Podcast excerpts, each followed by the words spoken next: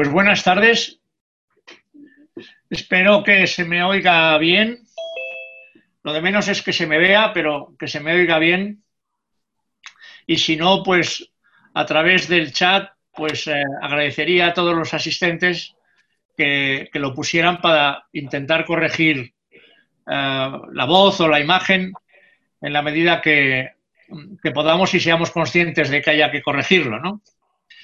Eh, solo un mensaje inicial, breve, como presidente de la Sociedad Española de Educación Médica, de la SEDEM, ah, que hace eh, algunas fechas, ya alguna semana, y de común acuerdo con la Conferencia Nacional de Decanos de Facultades de Medicina, eh, señalábamos la pertinencia de poner en común, reflexionar, meditar todos los eh, agentes implicados sobre eh, la necesidad de que las prácticas clínicas, la actividad en el entorno clínico, se reanude en este curso que ahora empieza. En algunas facultades ya ha empezado, en otras está a punto de empezar.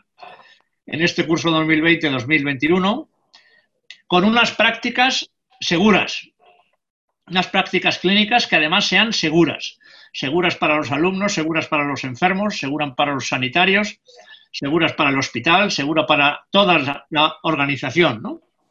Como siempre, hemos contado con el, eh, fin, con, con, la opinión entusiasta del profesor Lara, el presidente de la Conferencia Nacional de Decanos de Facultades de Medicina, y también del Consejo Estatal de eh, Estudiantes de Medicina, porque Antonio Pujol, pues quien lo conozca sabe que es un impetuoso y eh, devoto de todas las actividades que puedan suponer la mejora de la, calidad de la enseñanza.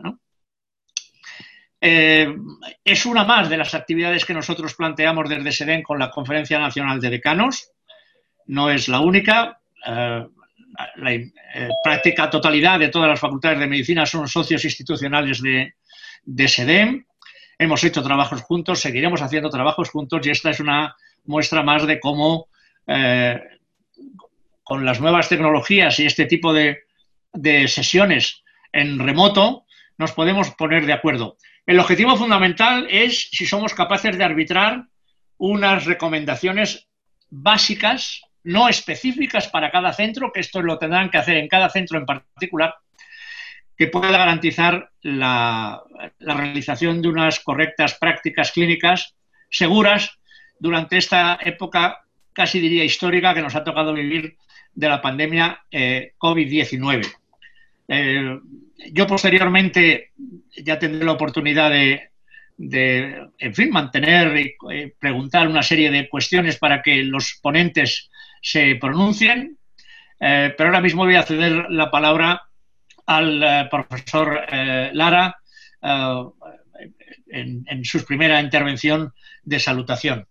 Muchas gracias a todos por la asistencia y pues por el enriquecimiento que puede suponer el conocer opiniones tan destacadas. Muchas gracias Jesús por tu presentación.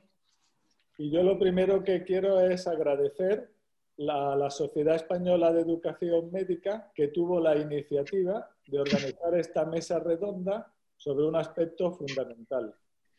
Y nos lo planteó y desde la conferencia dijimos que sí, y ya lo ha mencionado el profesor Millán, tenemos un convenio de colaboración entre, entre nuestras instituciones, entre nuestras asociaciones, e inmediatamente también quisimos hacer partícipe de esta iniciativa, de esta mesa redonda, al Consejo Estatal de Estudiantes de Medicina.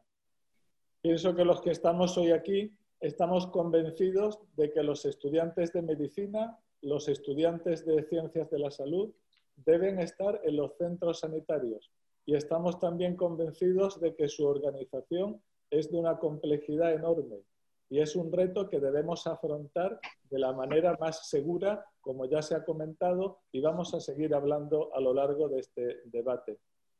Desde la conferencia quiero destacar que ya en el mes de junio elaboramos un primer documento que enviamos a ministerios y consejerías, además de los trabajos desde cada facultad hablando, desde la hablando de la importancia de estas prácticas clínicas.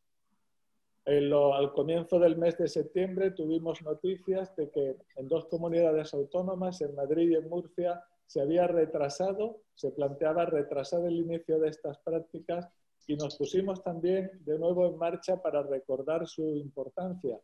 Y elaboramos dos documentos más, uno conjuntamente con el Foro de la Profesión Médica, que también participó el Consejo Estatal de Estudiantes de Medicina, y otro conjunto con las asociaciones de estudiantes y decanos, no solo de medicina, sino también de enfermería.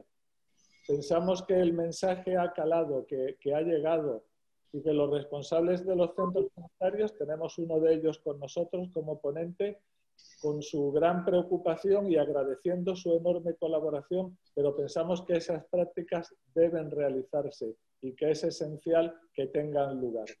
Hemos organizado esta mesa multidisciplinar que nos va a permitir enfocar este tema desde distintos puntos de vista, todos enriquecedores, todos complementarios y voy a presentar muy brevemente a los ponentes para darles la palabra, porque vamos a oír desde su punto de vista qué es lo que tienen que decirnos y luego tendremos un debate en el que también podrán participar todos aquellos que están siguiendo esta mesa redonda.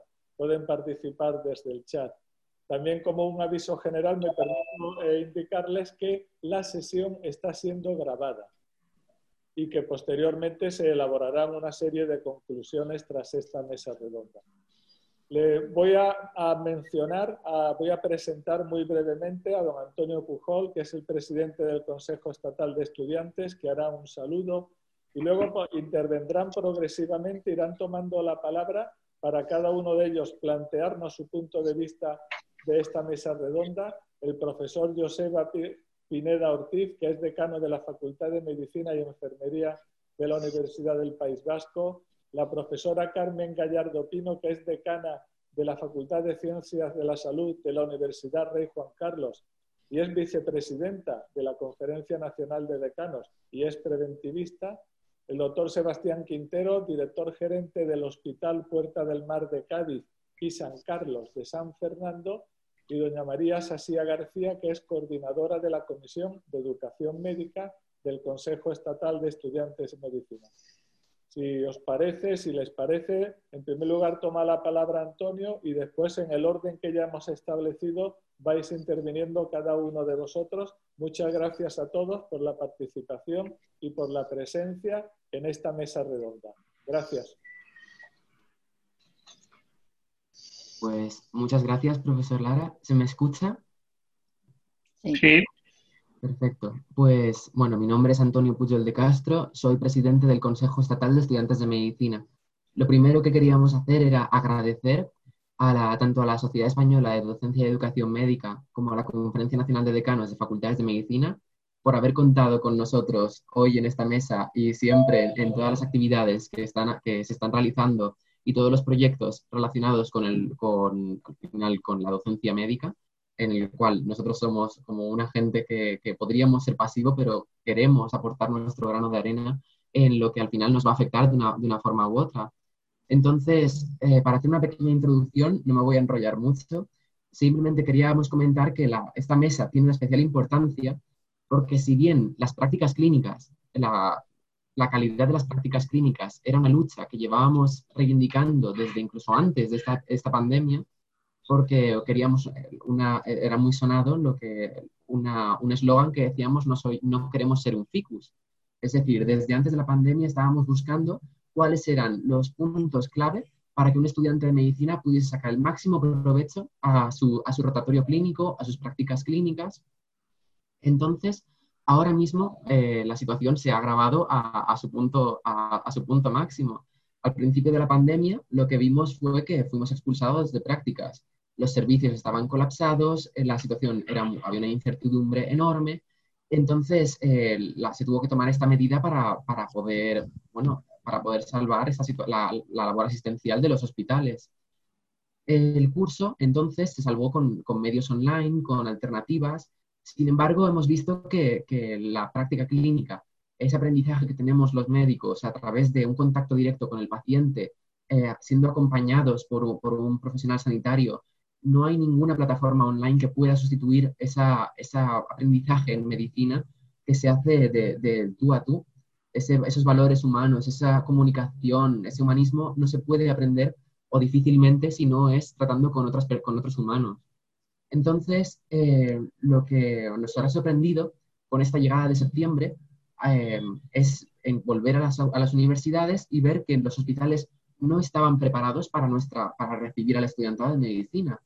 Hemos visto que algunas comunidades, como han comentado Pablo y Jesús, Murcia y Madrid eh, han decidido retrasar las prácticas o, cancelarlas. En las últimas semanas sí que hemos visto que se han comenzado iniciativas para hacer unos planes de contingencia de formación para que podamos incorporarnos de la mejor forma posible. Sin embargo, hay que tener muy en cuenta que cuando los estudiantes nos incorporemos, no podemos hacer exclusivamente temas de seguimiento ni burocráticos. Nuestra formación no puede ser exclusivamente dedicada al COVID. Sigue existiendo una gran carga de patología de la cual tenemos que seguir recibiendo formación porque cuando terminemos nuestra formación vamos a enfrentarnos a ella. Entonces, eh, esto es algo que sí que tiene que quedar claro en todas las universidades, que, que si bien podemos servir de apoyo en algún momento, nuestra formación tiene que ser eh, integral en, lo que es la, la medicina. Entonces, eh, de nuevo, creemos que el objetivo de esta, esta mesa puede servir para, para, eso, para encontrar qué puntos podemos, pueden utilizarse en, en todas las universidades para, que, para que esta incorporación de los estudiantes se haga de la mejor forma posible y, de, y, la, y la docencia pues sea de, de, la calidad que se espera. Así que de nuevo, muchísimas gracias por contar con nosotros y, y estamos a vuestra disposición.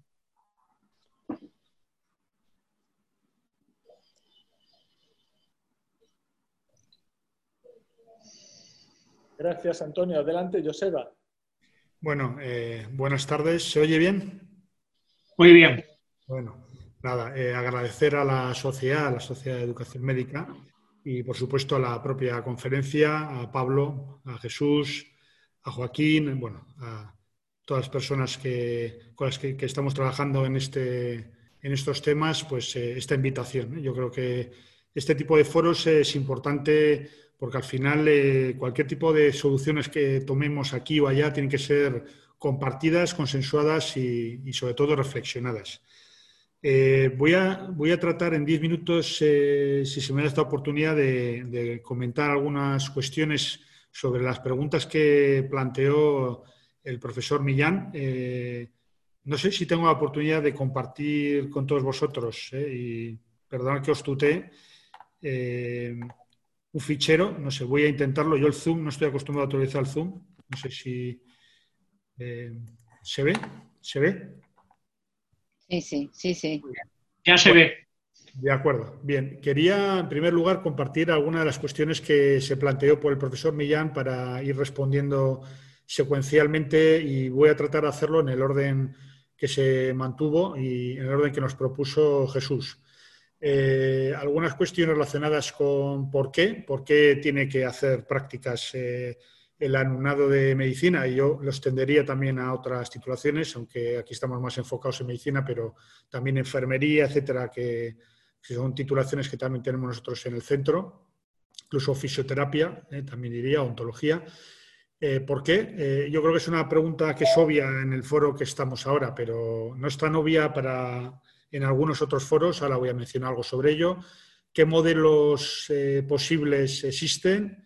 ¿Cuáles son las claves que tenemos que seguir de cara a las medidas de seguridad, medidas de prevención y los planes de contingencia? Bueno, contestar la primera pregunta en este foro es algo obvio. ¿Por qué son necesarias prácticas clínicas?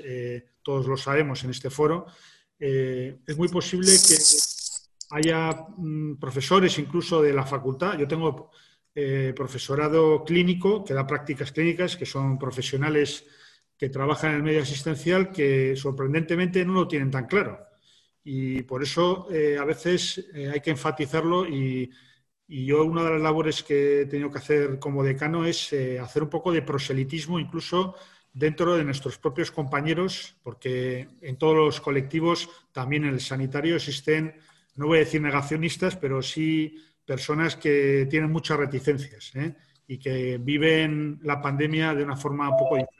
Yo sí que les recuerdo eh, dos circunstancias especiales. Evidentemente, las prácticas eh, clínicas en el alumnado de medicina, enfermería, etcétera, son un requisito legal a nivel europeo, lo dice la directiva que está puesta en la diapositiva, lo dicen los artículos presentes, ni siquiera hablan de prácticas clínicas, hablan de prácticas en el entorno profesional. Yo creo que ese es un matiz importante porque las prácticas clínicas, si alargamos mucho la palabra, podríamos incluso llegar a pensar que un estudiante de medicina podría llegar a terminar la carrera sin hacer ninguna práctica con pacientes, pero si es en el entorno profesional, es en el entorno profesional, es en el entorno donde eh, la profesión se ejerce, es decir, el hospital, el centro de salud, etc. ¿eh? Entonces, eh, esto es necesario recalcarlo, siempre bajo la responsabilidad de un profesional cualificado, lógicamente.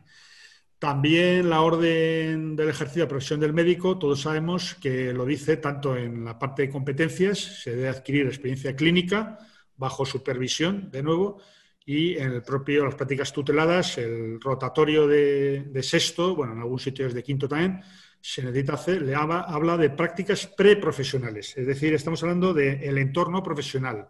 Y esto lo recalco porque, aunque es cierto que las prácticas sustitutivas de, hospitales virtuales, laboratorio de habilidades, etcétera, son complementarias e interesantes, no sustituyen al entorno profesional. Por tanto, las prácticas, en cierta manera, reguladas se deben hacer en este entorno clínico. Yo esto me gusta recalcarlo sobre todo a los gestores que no tienen claro en el medio asistencial o en el medio sanitario que las prácticas eh, del alumnado son obligatorias para poder ejercer la profesión a nivel europeo y a nivel también español, claro. Eh, no entramos en el impacto formativo que tiene el ámbito académico, tanto a la hora de adquirir competencias, de valores, habilidades. ¿eh? Esto en el ámbito académico, lógicamente, cualquier tipo de criterio homologado a nivel mundial, internacional, nos habla de la necesidad de las prácticas clínicas en el alumnado de medicina y enfermería. Por tanto, yo creo que, aunque en este foro es obvio, y esto es importante recalcar que la realización de prácticas clínicas del alumnado es eh, un requisito imprescindible. Es más, yo ya he dicho en mi propia facultad que este año yo no firmo ninguna titulación de ninguna de mi centro si no se realizan las prácticas clínicas. No voy a, se podrán sustituir por algo, pero si no se hacen las prácticas clínicas habrá que repetir curso. Yo ya lo siento por todo el mundo que vamos a salir eh, pues, eh, de un modo desfavorable de esta situación, pero las prácticas clínicas hay que hacerlas. ¿Cuál es el modelo más plausible? Bueno, modelos se puede haber muchos. Nosotros creemos, y así hemos estado trabajando con las instituciones, que el modelo de prácticas clínicas eh, que tenemos en el grado es un modelo ya bastante bien adaptado al nuevo escenario de la pandemia. Estamos hablando de grupos pequeños, estamos hablando de que hay mucha flexibilidad, por lo menos así la tenemos nosotros, a la hora de de poder organizar los bloques de rotaciones. Estamos hablando de, que, pues, con algunas limitaciones, diría yo, pues lógicamente la limitación del acceso a algunos circuitos que están muy bien delimitados, al menos en los centros hospitalarios, eh, los circuitos asistenciales COVID y las propias UCIs, eso lógicamente tiene que estar limitado, no digo restringido al 100%, pero dependiendo de las circunstancias sí va a estar limitado, lo mismo que va a estar limitado el número de estudiantes que entran en cada servicio. ¿eh? Normalmente no suele ser mucho, pero en este caso hay que limitarlo más y hay que acordarlo con cada una de las organizaciones sanitarias, de las OSIS. Eh, a nivel de priorización, nosotros hemos priorizado, yo creo que la mayoría de facultades han hecho, el rotatorio de sexto sobre otras prácticas clínicas, pero recalcando que las prácticas clínicas de cuarto y de quinto y algunas que tenemos en tercero también se tienen que realizar y que algunas cosas concretas se pueden sustituir en el laboratorio de habilidades, pero solo algunas concretas. Y luego la participación del alumnado en este escenario pandemia también puede ser interesante y no, no de forma exclusiva, pero sí complementaria, pues puede ayudar en cuestiones de salud pública, pues comunicación, rastreo, aplicación de cuestionarios, algoritmos, etcétera. Y, por ejemplo, estoy pensando más en enfermería, pero también en medicina o incluso en la recogida y análisis de datos no de forma exclusiva, repito, eh, no se trata de sustituir el trabajo de los rastreadores ni de los epidemiólogos, pero sí de colaborar. Yo creo que pueden hacer la labor porque son estudiantes normalmente brillantes que tienen ya una formación previa de varios años y no estamos hablando de, uno que acaba de llegar por ahí. Por supuesto, en la atención primaria, muy importante la, la colaboración con el médico familia, etcétera, en labores incluso rutinarias que en cierta manera han sido liberadas y han sido sustituidas por otras relacionadas con la pandemia.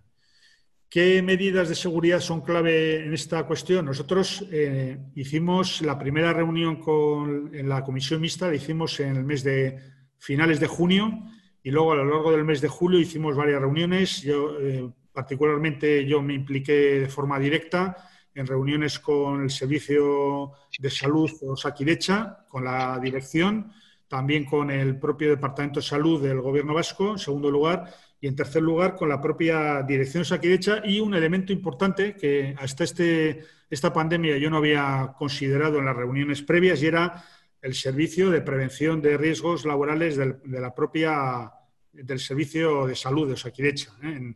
Puedo decir que en los últimos tres meses mi relación con el jefe del servicio de prevención, Javier Arizabalaga, casi ha sido casi como si fuera mi familiar. ¿eh? ha habido conversaciones telefónicas, también he tenido la suerte de que es una persona muy accesible y he tenido conversaciones telefónicas con él, no voy a decir diarias, pero casi casi semanales, porque ha habido que estar muy encima del servicio para decirles que tenemos alumnos, que los alumnos eh, van a entrar a los hospitales y a los centros de salud y que a la hora de, realizar los protocolos hay que considerar también a la formación pregrado, ¿eh? aparte de, otra formación. En ese sentido, eh, nosotros, eh, bueno, el, servicio de prevención, yo aquí siempre digo que cuando entran en otra empresa, en otra institución, es el servicio de prevención de esa empresa la que tiene que tomar las medidas, la facultad lo único que hace es seguirlas y en todo caso comentarlas, pero es el servicio de prevención, en este caso de Osakidecha eh, la que ha delimitado cuáles son, cuáles son las medidas de prevención. Y lo que ha dicho básicamente es que los protocolos de actuación van a ser similares o asimilables a un profesional sanitario. ¿eh? Un alumno a nivel de prevención es asimilable a un profesional sanitario. Eh, ¿Qué cuestiones implica esto? Pues que allí donde esté tendrá que utilizar los equipos de protección individual, las EPIs, las mismas exactamente que el tipo de trabajo que vaya a realizar, aunque sea en formación. Segundo lugar, que se le va a considerar efectos de pruebas diagnósticas del virus, pruebas de PCR, etcétera, lo mismo que cualquier tipo de personal de nueva incorporación en el servicio. En este caso, nos Aquirecha, todos todas las personas nuevas que se contratan se les hace una PCR. ¿eh? Aparte de los pacientes, a los profesionales que se contratan de nuevo también se les hace y por eso a los estudiantes nuestros también. Y que luego el protocolo de detección y seguimiento de la infección si es considerado un eh, contacto estrecho o no en función de la utilización de EPIs, etcétera, o si tiene que estar aislado con PCR negativa, etcétera, Todo ello van a seguir los mismos protocolos que se siguen para los profesionales titulados que están trabajando, en este caso en Osakidecha. Eso es un poco las premisas de pautas de actuación. Y la concreción, eh, nosotros tenemos un documento que hemos eh, acordado con el Servicio de Prevención de Osakidecha, un documento que no solamente lo hemos acordado con nosotros, nosotros insistimos mucho, y esto sí que es un tema que nos ha resultado complicado, no queríamos solo acordarlo con la Dirección de Prevención, sino que la Dirección de Prevención tenemos mucho interés en que la socializara y la acordara, eh, vamos a decir, eh, eh, a pie de cama, es decir, con las organizaciones, porque sí nos ha pasado alguna vez de acordar cosas a nivel de dirección y luego a nivel de OSIS y a nivel de hospitales, como van por otro lado y tienen su autonomía, pues no cumplirse. Entonces nosotros insistimos mucho eh, con Javier, Javier, tenéis que acordar esto a nivel de OSIS. En las reuniones que tengáis de dirección tenéis que acordarlo.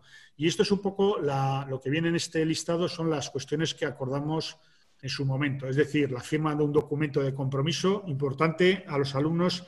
Se ha insistido mucho la necesidad de tener un compromiso y responsabilidad no solo dentro de la facultad y dentro de, los centros asistenciales, sino también fuera, ¿eh? los fines de semana, en sus lugares de ocio, etcétera. Lo hemos conseguido con las prácticas clínicas en estas tres semanas de prácticas, que ha habido pocos casos o ninguno, vamos a decir, que no sea fuera de esto. Los contagios son todos en la cafetería y permitidme eh, eh, esta licencia, pero digamos que jugando al mus. Cuando salen a jugar al mus, y se quitan la mascarilla y empiezan a gritar es cuando se contagian, pero dentro del hospital ninguno, no tenemos ningún caso. Eh, también muy importante eh, la realización del curso de formación, se les ha dado acceso a la, red de formación de Osakidecha y aquí en Sarea. Esto nos ha, contado, nos ha costado mucho logísticamente porque ha habido que buscar muchos datos y cosas que no teníamos, pero bueno, ya lo hemos hecho logísticamente. Tercero, información COVID. Cuarto, las pruebas de diagnóstico. Se les ha hecho una PCR de entrada a todos los alumnos de prácticas clínicas. Y último, lo que más nos ha costado es el tema de los uniformes y vestuarios. Eh, esto, si queréis, luego lo comentamos si hay alguna cuestión concreta, sobre todo en enfermería. ¿eh? En enfermería ha habido alguna OSI donde hemos tenido que incluso organizar un vestuario aparte en un edificio de la facultad, porque no había espacio visible, o sea, posible en el propio hospital. ¿Eh? Y lo hemos tenido que hacer con las medidas de seguridad, etcétera. Pero bueno, hemos llegado a un acuerdo y así lo hemos hecho. Este es el documento que firman los alumnos de responsabilidad de utilización de medidas de prevención en el hospital y fuera del hospital. Y luego las medidas básicas de contingencia, eh, aprobamos en Junta Facultad el 22 de julio de este curso unas medidas para toda la facultad, no solo para las prácticas clínicas, sino para toda la facultad. No voy a entrar en los detalles, pero a nivel de horarios, pues me imagino que como todos hemos tenido que hacer muchas adaptaciones para poder eh, adaptar lo que son los horarios a los aforos nuevos Hemos, hemos, llegado a aforos mm, de un 50-40% de los aforos habituales en las aulas.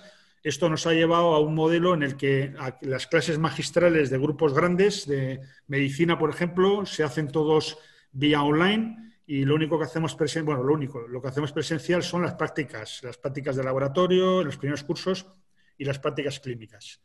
Eh, en este recuadro de la derecha eh, tenéis cuál es el porcentaje de presencialidad que damos. A partir de cuartos, el 100%. En ¿eh? las unidades docentes hemos intentado dar todas las clases magistrales y todas las clases presenciales porque había problemas, lo estuvimos ahí pasado en, primavera, para que el profesorado clínico desde su despacho, sin entrar en la unidad docente, pudiera dar su clase online. Entonces, hemos hecho un esfuerzo grande dotando las aulas de streaming, etcétera, para que el profesor pudiera estar dentro de las aulas de la unidad docente y para que pudiera dar la clase y, fuera presencial el 100%.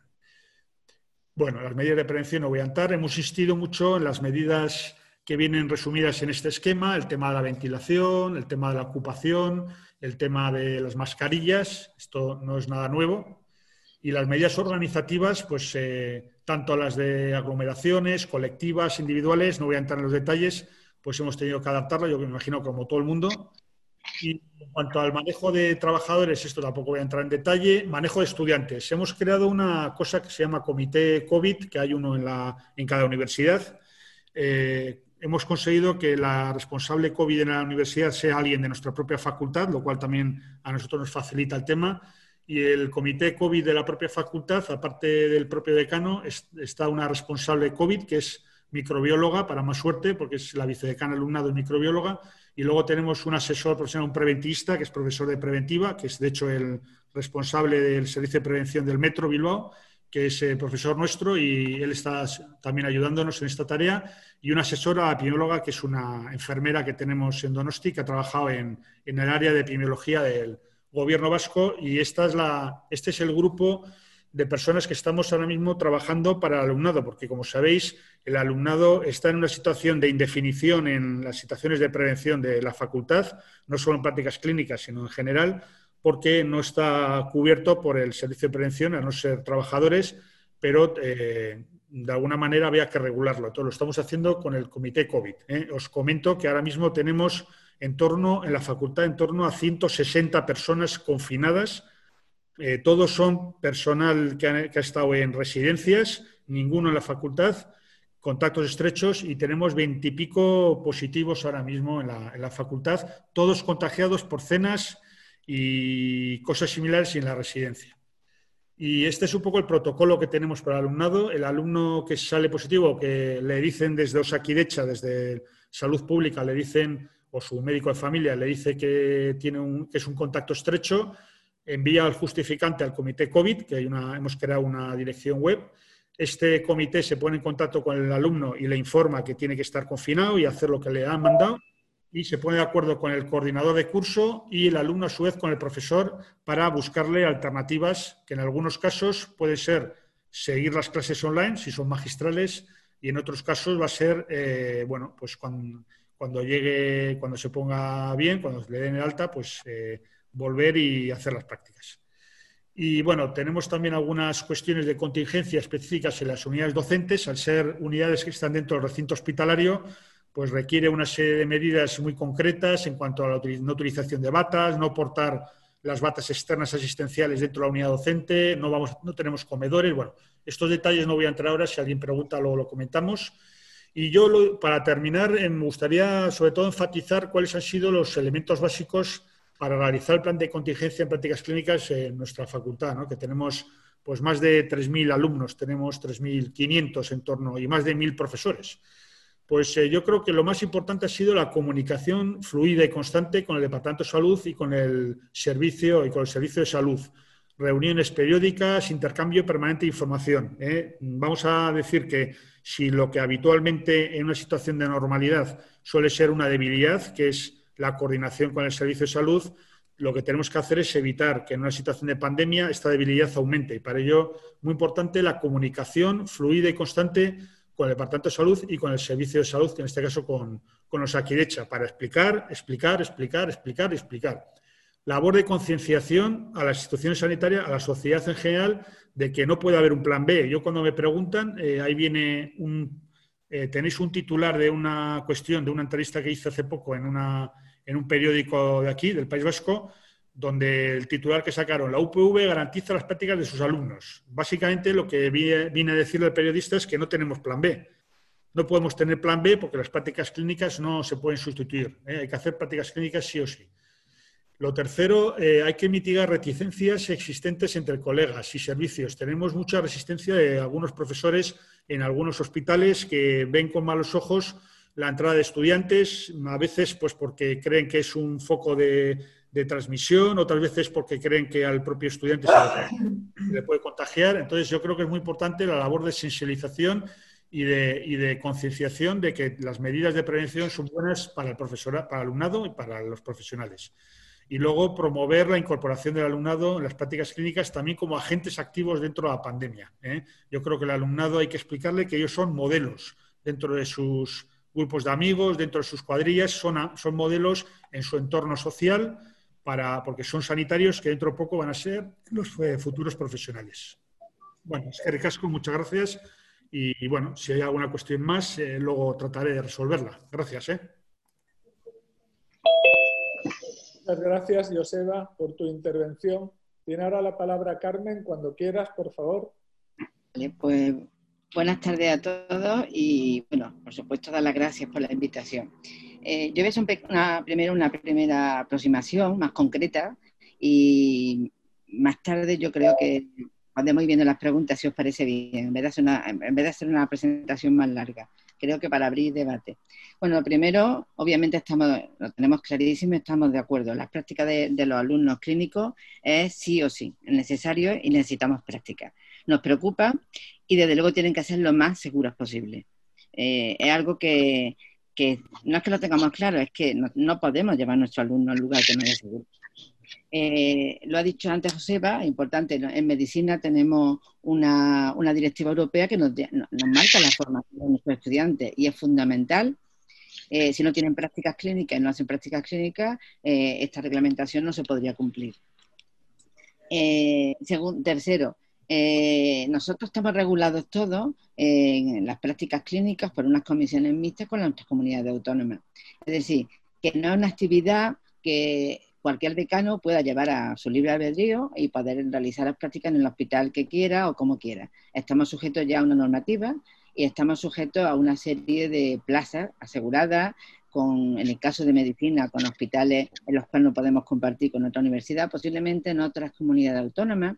Esto es más fácil, pero en Madrid somos muchos, estamos varias facultades, públicas y privadas, y todavía es muchísimo más claro la delimitación que, tenemos, lo cual nos no, exige ese nivel de concreción con las prácticas en medicina. Eh, eh, tercero o cuarto, no sé por dónde creo que tercero, eh, hay una cosa muy importante, riesgo en el, en el marco hospitalario, en las prácticas de los estudiantes, lo hemos tenido siempre. Esto no podemos olvidarlo. Nosotros tenemos que recordar que nuestros alumnos, eh, riesgo de infección, hay múltiples patologías por las cuales puede haber un contagio en un, en un centro sanitario. No voy a enumerarla ahora porque creo que todas las, las podemos sospechar.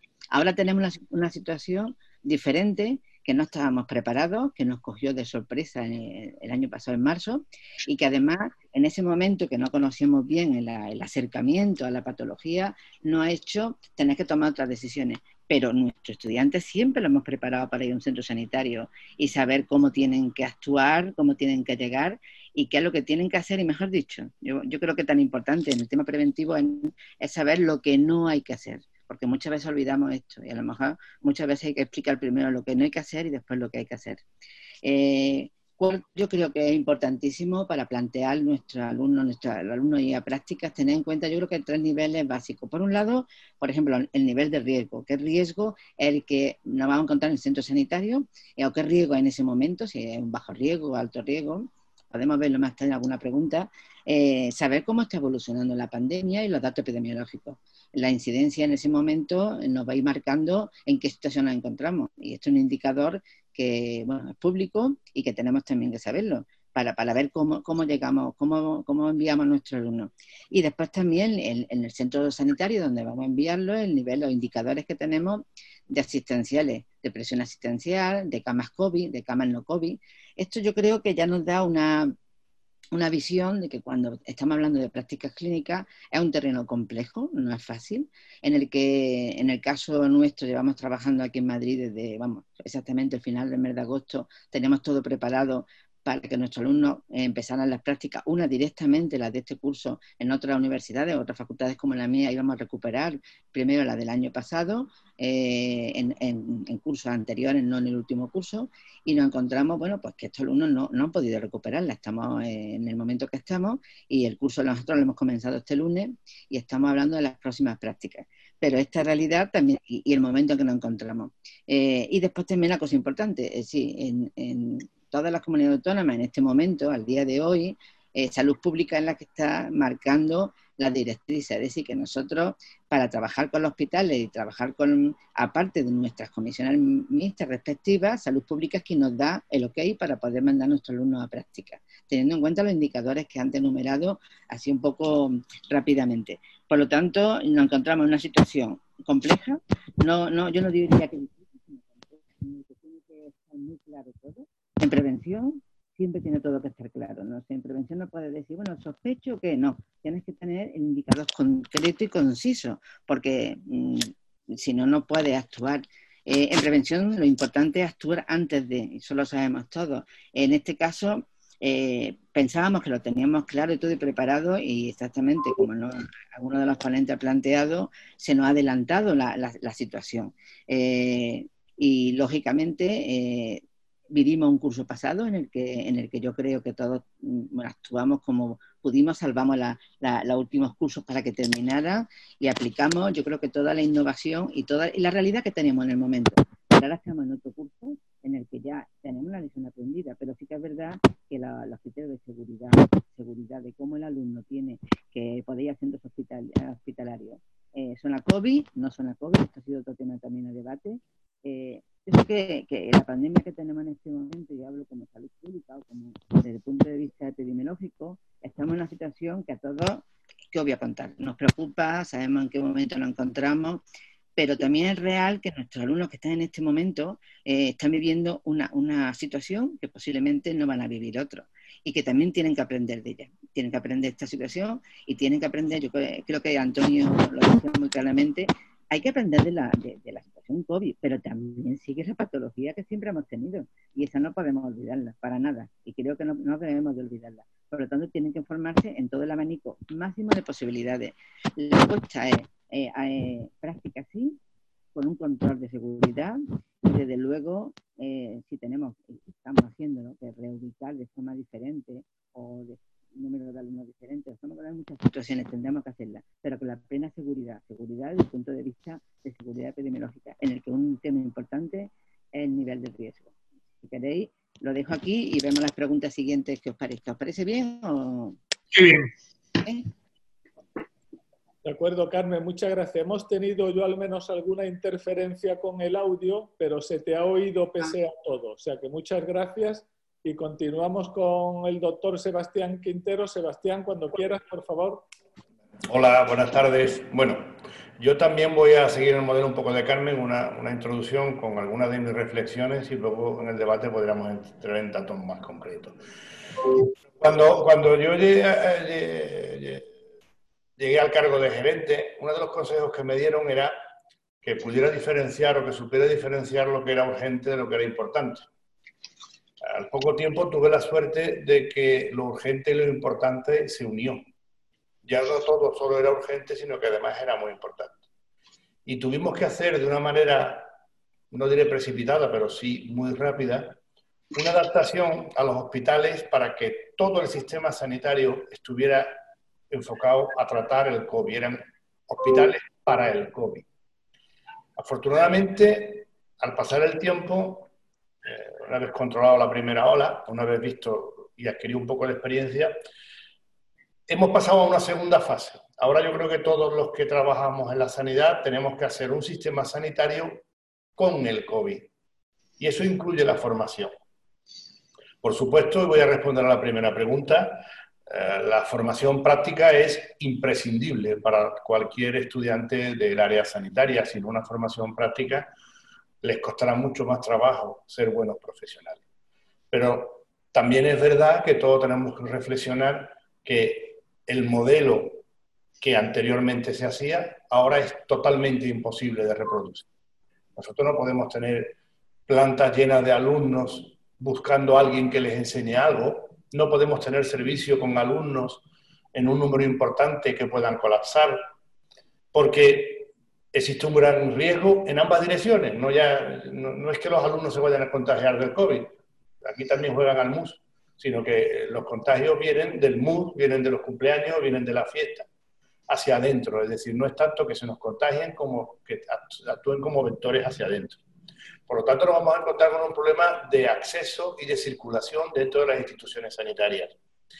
También, esperemos que no, pero hay que tener en cuenta que disponibilidad de EPIs.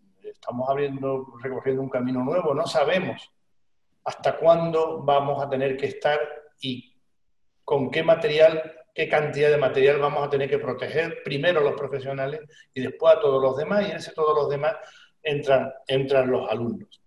Y también para mí hay un, dato importante. Ni los hospitales, ni la relación universidad, eh, sistema sanitario público, creo que, y es una opinión personal, demasiado fluida ni demasiado correcta. No podemos volver a unos pocos profesores asociados, no podemos volver a unos pocos profesores en los hospitales, porque eso no va a dar abasto, no va a servir para hacer las prácticas que tenemos que hacer. A modo de reflexión, para terminar, yo creo por un lado que tenemos que hacer entre todos atractiva la docencia pregraduada a todos los profesionales del sistema público. Igual que la docencia postgraduada es muy atractivo, es decir, no solo porque el residente te quite trabajo, que es verdad, sino porque la mayoría de profesionales sí se implican y mucho en la formación de los residentes. Yo creo que podemos estar de acuerdo que eso cuesta más trabajo para que el profesional, el médico, la enfermera, la matrona, se implique en la formación del graduado. Eso Hacemos muchas cosas, desde el reconocimiento a nivel de, currículum o de bolsa de trabajo, económico, por qué no decirlo, o a lo mejor una relación más fluida entre sistema sanitario, hospitales, centros de salud y universidad. Por otra parte, también tenemos que aprovecharnos. Los hospitales no paran, mañana, tarde, noche. Los centros de salud trabajan mañana, tarde. No podemos repetir el modelo de práctica de un ratito por las mañanas hay que usar la mañana, hay que usar la tarde, no sé si habrá que utilizar la noche, es posible que no sea operativo, pero tenemos que tener los alumnos que antes los concentrábamos, ahora tenemos que expandirlo, tanto en docentes como en eh, horario y en actividad. Porque si no hacemos atractiva y si no utilizamos todos los recursos que tenemos, no vamos a poder hacer una buena docencia.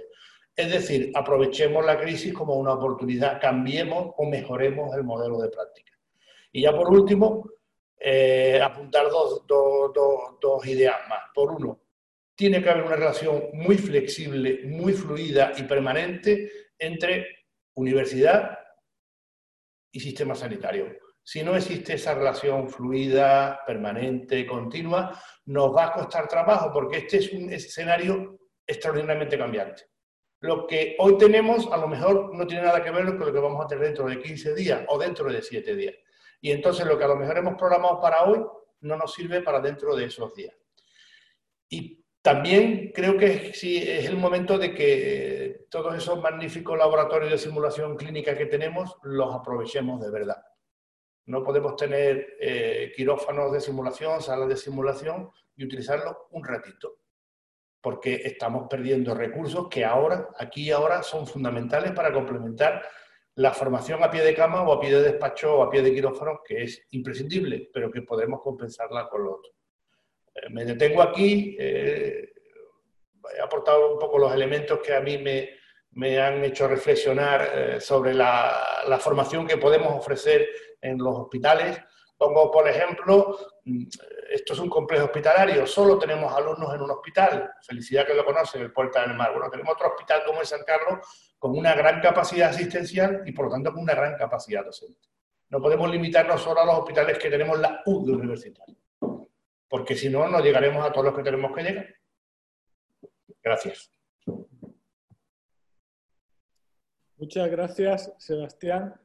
Le toca intervenir ahora a María por parte del Consejo Estatal de Estudiantes de Medicina, que es estudiante de Cantabria, y, aprovecho para agradecerle que hizo el diseño del cartel de esta mesa redonda también, María, junto con Antonio, me parece igualmente. Adelante, tienes la palabra.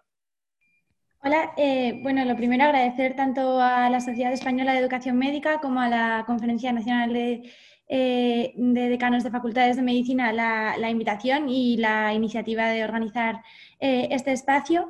Em, bueno, yo había preparado una pequeña presentación, eh, a ver si os puedo compartir pantalla.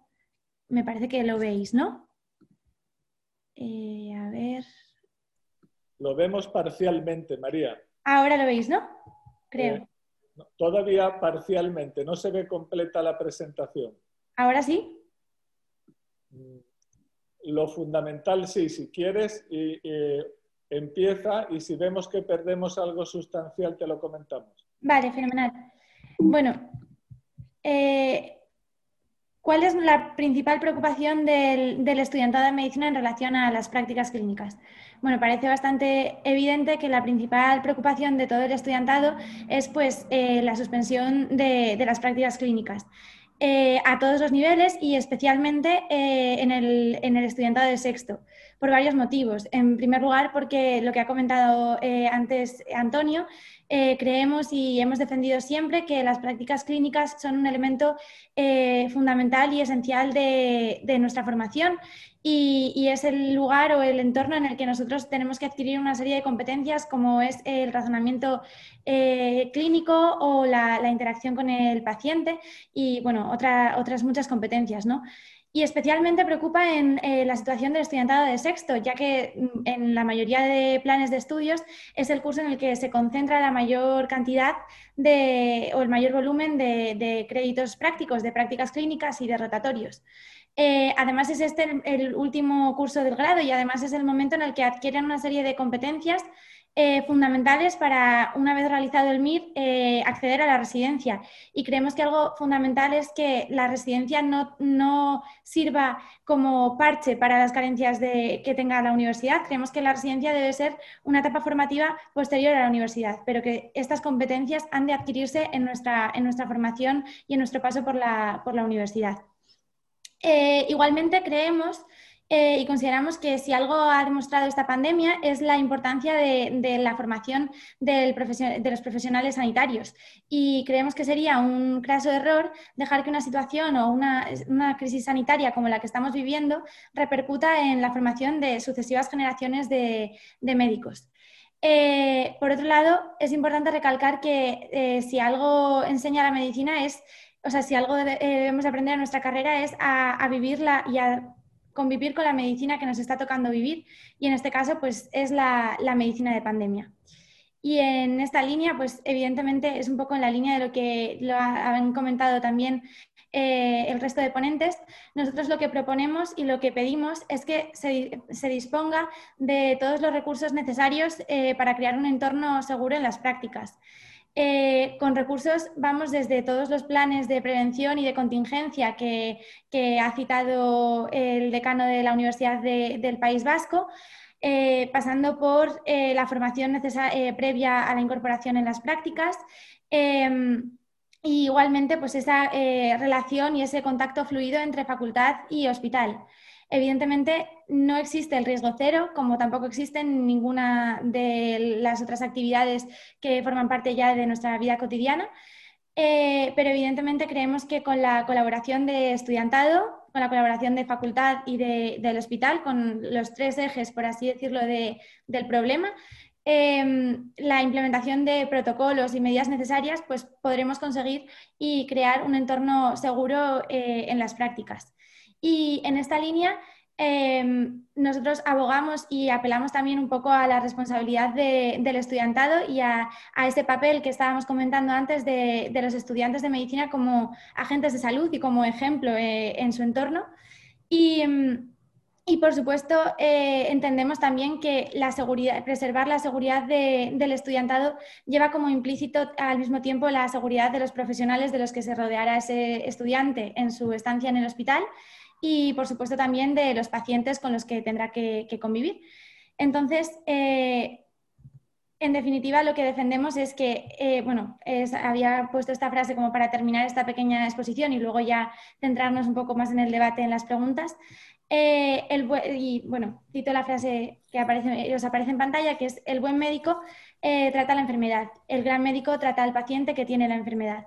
Entonces, creemos que si queremos formar a, auténticos eh, profesionales sanitarios, auténticos médicos, que sean capaces de estar a la altura de las necesidades de, nuestro sistema de salud, no podemos separar a, los estudiantes de los pacientes, no podemos alejarlos del hospital ni de los centros asistenciales y tenemos que poner todo, todo nuestro empeño y toda nuestra colaboración para que las prácticas clínicas, eh, aun con la COVID-19, eh, puedan realizarse de manera segura para estudiantes, para pacientes y también, por supuesto, para profesionales.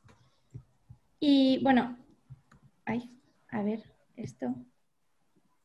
Eh, ahora había preparado nada, esa pequeña como introducción, un poco centrando las preocupaciones del estudiantado y para ya luego meternos un poco más en, el debate y en las preguntas que nos había planteado eh, Jesús a través de la organización de la mesa. Y nada, muchas gracias a todos.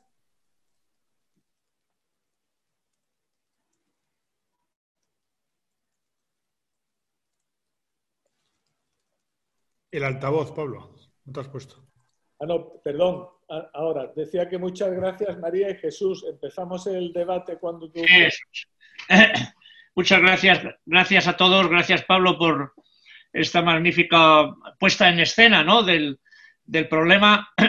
Si algo ha quedado claro entre las cuatro personas que han participado es, eh, y no la voy a volver a reformular, ¿no? Eh, es la primera pregunta, hasta qué punto es importante para su formación que el estudiante se incorpore al entorno clínico. Y se han puesto de manifiesto razones legales, ¿no? Ah, razones eh, académicas, razones personales, razones profesionales. El, eh, hospital es el gran aula para enseñar medicina y cada uno de vosotros, eh, y he ido tomando nota, os, aventuraba Joaquín y señalaba Joaquín que iba a ser grabado, está grabado para que luego podamos repasar, porque lo que se pretende es elaborar una, en fin, unas mínimas recomendaciones, escuetas recomendaciones, pero una hoja de ruta para que se pueda aplicar luego en las distintas facultades de medicina. Y la primera eh, medida, naturalmente, es sostener la eh, necesidad, la obligatoriedad la conveniencia y que esto es un deber ineludible el que los alumnos se incorporen al entorno, al entorno clínico. Son distintas las posiciones que habéis eh, eh, adoptado y cada uno ha aportado sobre el anterior pues razones adicionales, ¿no? Hasta el punto de que pues, perfectamente definido cuál es del por qué. Eh, la idea es que yo ahora os eh, traslade algunas preguntas concretas para que vosotros, de manera concisa, eh, podáis desde vuestra perspectiva de gestor sanitario, de preventivista, de decano, de estudiante, de alumno, pues orientarnos, orientarnos y orientar, digámoslo así, esa hoja de ruta. Las primeras preguntas están eh, relacionadas con el, eh, con el modelo de prevención, ¿no? Y, casi me atrevo a, ya que la tengo además en pantalla, a Carmen que sea la primera en que dispare, ¿no? Porque es nuestra experta en, eso, ¿no? Medidas de prevención, medidas de seguridad, digamos así, que puedan ser claves para el estudiante, algunas de las cuales Joseba los ha ya perfilado, y eh, medidas de seguridad tanto para los pacientes y para los eh, profesionales, una vez que el alumno vuelve y retorna a la actividad clínica donde desapareció de la noche a la mañana en eh, nada más que se produjo el terremoto, el terremoto de primavera. Luego analizaremos algún aspecto relacionado con los planes de contingencia y las, y las figuras de coordinador de COVID o referentes COVID en los centros y finalmente, pues cuáles son las posibles misiones que también Joseba las ha señalado y algunos de vosotros adicionalmente, las misiones que un estudiante pues puede tener en, este, en estas circunstancias. La primera pregunta sería las medidas de seguridad claves para el estudiante. Carmen. Vale, pues yo, ¿me oí bien ahora? Es que me he cambiado de sitio porque creo que mejor, ¿no? Vale. Ahora, muy bien. Muy bien. Yo creo que lo primero son medidas de prevención personal, que las conocemos todos, pero es que se cumpla por parte del usuario de los centros todas las medidas de protección general, conocidas por todos, distancia, mascarilla, higiene, pero fundamental. Asimismo, es importante que, se cumplan todas, bueno, que, se, que se vean las medidas que haya en el centro, que tengan que cumplirlas. Esas son las básicas. Después yo creo que, para hacerlo más escueto, medidas de limitación de contactos. Eh, es fundamental a reducir la posibilidad de, la transmisión del virus eh, en el colectivo de ciudad de los centros, limitando las posibles cadenas de transmisión. Hay que tener claro eh, qué cadena de transmisión hay y hasta dónde el, estudiante tiene que conocer todo esto. Las medidas conocidísimas, pero no por eso importantes, las de higiene relativa a los locales y espacios. A intentar eh, el uso, que tanto en epidemiología llamamos los fomites, los manos, el contacto, todo el tema de los espacios cerrados. Y, hay que incluir un aspecto también, yo creo que no podemos olvidar, que aunque también lo hacemos en las facultades, pero el tema básico, que es de la limpieza, desinfección, ventilación, los residuos y sobre todo eh, aplicar las normas en aseo en todos esos sitios. ¿no? Esas medidas básicas de higiene que muchas veces, eh, no por conocerlas, no son menos importantes. Eh, y después, bueno, llegamos a otro apartado importantísimo, que es el de gestión de los casos sospechosos o positivos de COVID. Ahí lo que yo decía antes, que, que tenemos que tener muy claro eh, el riesgo, ¿no? En, que la zona donde vayan a ir, qué riesgo hay, conocer bien cuál es la situación donde, el alumno va a entrar en esas prácticas. Eh, fundamentalmente, ahí aprenderán bien que en esas personas que están con un COVID, cómo hay que entrar a una habitación, cómo hay que entrar y cómo no se puede entrar, ¿vale? Esas son como medidas básicas, básicas que es necesario que nuestros estudiantes conozcan como siempre lo han hecho, pero posiblemente ahora con un nivel de, yo diría, de, información todavía más precisa. Eh, creo que siempre enseñamos cómo hay que llegar al hospital, pero ahora eh, aún más. Yo lo que José ya, ya, lo decía antes, el tema de cómo las batas, el EPI que tienen que utilizar, que no se puede utilizar. Bueno, no voy a recomendar aquí todas las cosas que todos conocemos, pero lo resumiría en esos principios básicos, medidas personales, los temas de contacto, conocer muy bien todos los temas, las medidas relativas de higiene y después conocer muy bien la gestión de los casos, dónde están los casos y cómo se de esos casos y hasta, qué lugar se puede trabajar. Muchas gracias. Interpreto que la gestión de casos y contactos, pues luego tendremos oportunidad de comentarlos a la hora del coordinador COVID o, de los, del plan de contingencia, etcétera. Eh, eh, Joseba, algunos de esos aspectos que acaba de tocar Carmen, ya los has citado tú en tu experiencia. Eh, tengo la impresión de que sois los más avanzados desde ese punto de vista, que ya lo tenéis cristalizado, negro sobre blanco, en papel, puesto en práctica y con los alumnos reincorporados, ¿no? Pero, ¿tú qué destacarías como las medidas de seguridad clave para el estudiante? Sí, eh, sí, las que ha comentado, las que ha comentado Carmen, yo suscribo. Eh, un poco por, por eh, no sé, clasificarlo o, ponerlo en, a, tres niveles distintos, diría por las medidas de protección, vamos a decir, personal y general, las que se tienen que tomar en cualquier entorno, digamos, donde compartes espacio con otras personas. Esas son las primeras. Las segundas, las específicas del centro sanitario. Yo aquí diría que es muy importante tener claro cuáles son las medidas que pone en marcha el centro o el sistema de salud de la comunidad autónoma específicamente para alumnado, que en nuestro caso, y yo creo que es correcto, deberían ser asimilables a la de los profesionales titulados. A nivel de prevención, yo creo que no debería ser diferente un estudiante que está haciendo prácticas que un profesional sanitario, eh, siempre dentro del contexto del circuito donde esté trabajando, que normalmente no va a ser COVID, pero eh, las mismas medidas a todos los niveles de PCR, si es necesario PCR, de vestuarios, de uniformes, de limpieza, de contactos, de casos. O sea, segundo punto, asimilable a los profesionales eh, la formación a nivel de prevención no debe ser diferente un alumno, una alumna de un profesional eh, que está trabajado, trabajando aunque esté en formación.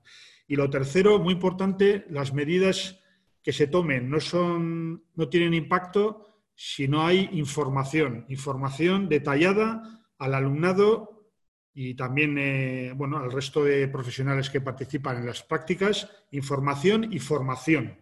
Entonces, en ese sentido, eh, yo creo que aunque lo que se explica en los cursos de formación COVID al alumnado son eh, cosas muy, vamos, sencillas, cosas que todo el mundo sabe. No, debemos de insistir en que es importante que sigan cursos de formación y que se certifique que ha habido esa información, que firmen documentos de compromiso diciendo que lo han, que lo han escuchado, etcétera, porque a veces nos llevamos sorpresas de gente que no lo ha escuchado. Entonces, estos tres niveles, protección personal, hacer caso a lo que nos llegan los centros de salud y, y en este caso asimilable a los profesionales titulados y en tercer lugar, información y formación sobre uso de EPIs y, sobre todo el tema de prevención. Gracias. Muy bien, muchas gracias. Y, ahora, Sebastián, es decir, ¿qué, eh, le, ¿qué, le, pedirías tú como medidas de seguridad al estudiante para decirle, pasa? O no, no, aquí no entres. Bueno, yo le pediría, pues coincido con Josema, lo mismo que a cualquier profesional de, que esté trabajando en el hospital. Es decir, eh, formación, una buena información y yo añadiría trazabilidad. Si no extremamos los cuidados y las precauciones, el sistema se nos va a caer y se nos va a caer por la parte más débil, los, los alumnos.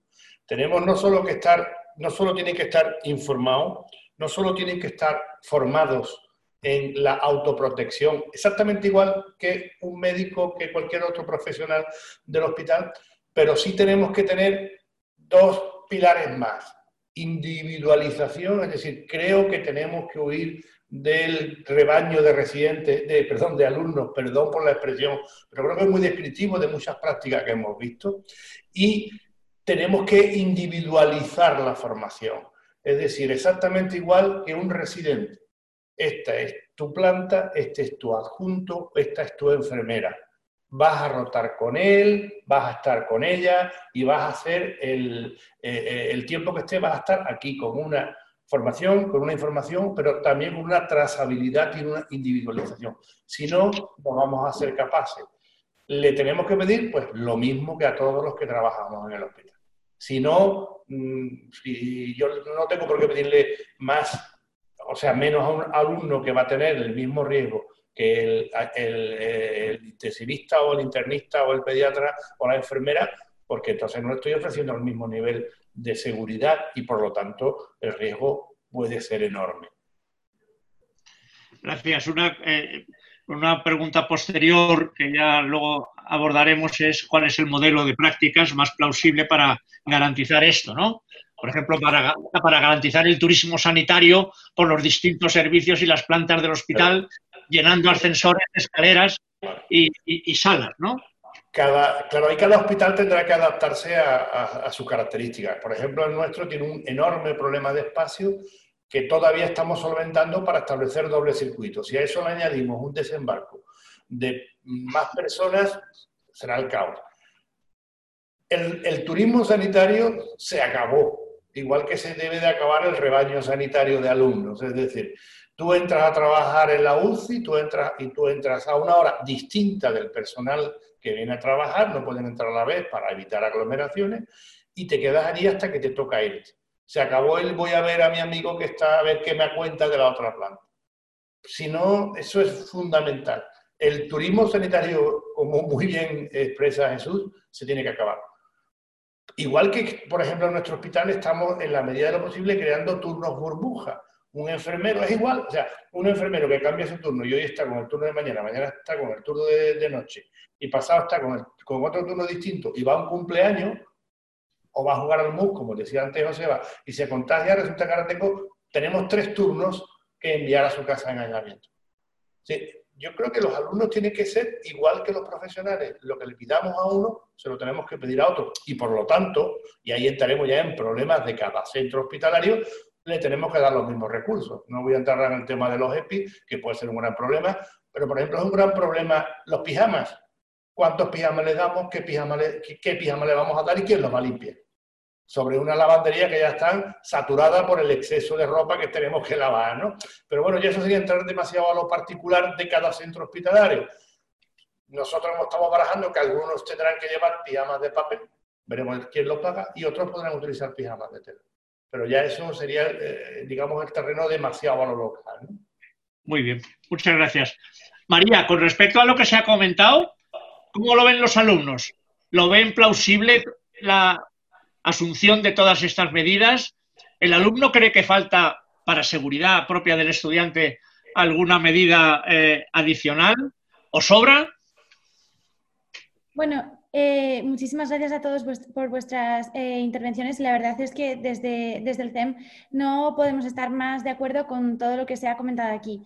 Eh, creemos que uno de, eh, de, los aspectos fundamentales eh, para que las prácticas sean seguras es la información y la, formación precisamente previa a la incorporación del estudiante a las prácticas. Y si bien, como comentabais, pueden ser cosas que parezcan obvias o que creamos o demos por, por sabidas y por entendidas por todos, creemos que de cara a nuestra incorporación, eh, la formación y unas eh, charlas específicas sobre los protocolos que, si bien en líneas generales son todos muy parecidos, pero pueden, ser, eh, pueden tener pequeñas diferencias en función del hospital en el que nos encontremos o incluso del servicio en el que nos encontremos, tiene un gran valor para nosotros y también un gran valor pues, para que las prácticas sean seguras. Por otro lado, creemos un poco también lo mismo que comentabais vosotros, que si se adoptan todas las medidas de prevención necesarias eh, a nivel de eh, pues, eh, materiales de protección individual, como puede ser el uso de pijamas o, o EPIs en llegado un momento dado, o, y por supuesto de las mascarillas, además de todas esas medidas de higiene y de un compromiso adquirido por parte de, los estudiantes de, responsabilidad y lo que comentaba antes de actuar como agentes de salud pública, al final el riesgo de eh, contar con los estudiantes en, en los centros hospitalarios o en los centros de salud no debería de ser mayor que el que suponen de por sí la presencia de otros profesionales sanitarios, ¿no? Y por otro lado, otra de las medidas em, que nosotros venimos ya reivindicando, no solo por el riesgo que supone para el paciente, sino también eh, por eh, la, amenaza que supone a nuestra formación, es eh, la racionalización del número de alumnos o de, de, estudiantes que, rotan juntos y que están a cargo de un determinado tutor de prácticas tanto por la sobrecarga docente como por el riesgo adicional que, supone estas eh, pseudoaglomeraciones que se venían dando eh, de manera habitual en, las plantas. Y, vamos, antes de la pandemia no era raro eh, ver a un adjunto rotando con tres residentes y otros tres estudiantes, ¿no? Y esto, evidentemente, a día de hoy no, es algo posible, no, contribuye a, esta seguridad o a este clima de seguridad que queremos crear eh, en las prácticas y evidentemente tampoco contribuye a nuestra formación. Eh, estamos totalmente de acuerdo en el tema de, la individualización de la, formación y, en expandir un poco lo que venían siendo los horarios eh, tradicionales de, prácticas y repartir un poco a los alumnos a lo largo de, la mañana o incluso de la tarde si fuera necesario. Y bueno, eh, creo que no tengo nada más que añadir en cuanto a las medidas. Creo que tenemos muchísima suerte en las facultades de medicina de contar con eh, grandes profesionales de, la medicina preventiva y, la epidemiología y, que los alumnos estamos totalmente eh, a, la, disposición de, decanatos y de eh, hospital, gerentes y todo lo que se pueda necesitar de nosotros para velar por el cumplimiento de estos protocolos y de estas medidas que veníamos comentando. María, que una pregunta al hilo de lo que presentaba el decano de la Universidad del País Vasco. ¿Cómo veis que los estudiantes firmen un compromiso eh, como el que se les plantea allí? Compromiso firmado de, en fin, de participación en su propia seguridad y de responsabilidad en su propia seguridad. Bueno, la verdad que eh, es algo que nosotros venimos defendiendo desde, desde el principio de la pandemia, que eh, hemos, o sea, el hecho de ser estudiantes de medicina es una responsabilidad también eh, y nos hace a nosotros como adquirir un compromiso con la sociedad por los futuros profesionales sanitarios que nosotros queremos ser. Entonces, creo que no, no está de más, creo que prácticamente ningún estudiante de medicina se pondría a firmar un compromiso de esas características. Y además creo que no es algo aislado solamente del País Vasco, me parece que en algunos hospitales de la comunidad valenciana también se está haciendo. En la Universidad de Cantabria, por ejemplo, mm, a nivel hospitalario todavía no os puedo decir nada porque no han comenzado las prácticas clínicas todavía, nos incorporamos la semana pasada, Em, a, la universidad me refiero, pero sí que se nos ha pedido que firmemos un compromiso de responsabilidad eh, a nivel universitario y creo que en una situación sanitaria como la que nos encontramos y de, crisis sanitaria eh, es algo que nunca está, nunca está de más y que es totalmente lógico eh, en cuanto a nuestra posición como, estudiantes y futuros profesionales sanitarios. Jesús. muchas gracias, María. Ahora vamos a empezar por nuestro gerente, por Sebastián. ¿Me oyes? ¿Cómo podemos preservar la seguridad de los pacientes y de los profesionales dentro del hospital? Utilizando la misma norma para todos, la más estricta, considerando que todos los pacientes son potencialmente contagiosos, limitando el acceso a las zonas COVID. En principio en Andalucía eh, no se contempla que los alumnos eh, accedan a las zonas COVID. Sabéis que hemos diferenciado hospitales, no zona limpia y zona sucia, o zona COVID, zona no COVID, pero la única manera de minimizar el riesgo de tener controlada la situación es asumiendo que todos los que estamos en el hospital tenemos que tener el máximo grado de protección en función de donde estemos. FF mascarillas de unas características o de otras, depende de dónde estemos. Eh, equipo de protección en función de la planta en la que estemos o del trabajo que estamos haciendo. Y por supuesto, eh, ahí mm, tengo un poco de formación, eh, para los que no lo conozcáis, el, Puerta del Mar es un hospital que está en el centro de la ciudad y por lo tanto tradicionalmente había más personas dentro del Puerta del Mar cualquier día que el corte inglés el primer día de rebajas, disminuyendo la circulación y controlando la circulación de personas. Si no controlamos el acceso, si no controlamos las estancias, si no controlamos la movilidad, por mucho equipo de protección que demos, el riesgo va a seguir estando ahí. Entonces, el alumno es, un, por, ponerlo de una manera para entendernos, un residente más. Sería el R0 en vez del R1 y por lo tanto tiene que tener y va a tener el mismo nivel de protección en función de dónde desarrolle su asistencia y con una limitación, como ya he dicho antes, en circulación y una individual, individualización. Hablaba María antes, efectivamente, este modelo que hemos visto todos en las películas, ¿no? De un, profesor, cuatro residentes y 14 alumnos. Bueno, eso debe de pasar a la historia. Eh, si no lo hacemos así, estaremos condenados al fracaso. No sé, creo haber respondido a tu ¿Se oye? ¿Sí? ¿Sí? ¿Se oye? Sí, es que quería hacer, Jesús, una breve intervención también que he pedido antes la palabra, pero no, no creo que no se me ha oído.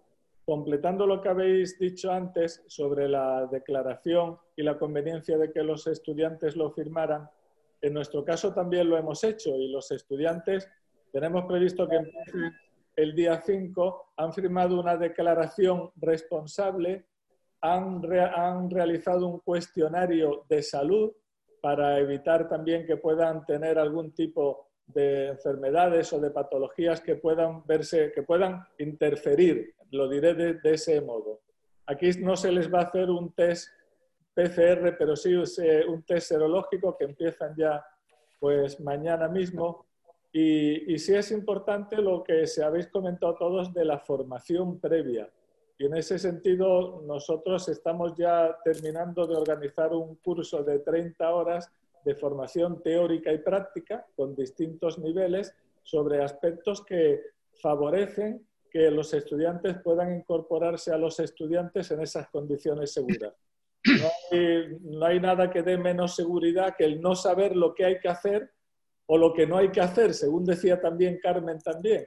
Y en ese sentido, el momento del comienzo de las prácticas yo creo que es un momento crítico y todo lo que sea prepararlo del mejor modo va a ayudar a que luego se desarrollen con normalidad. Gracias.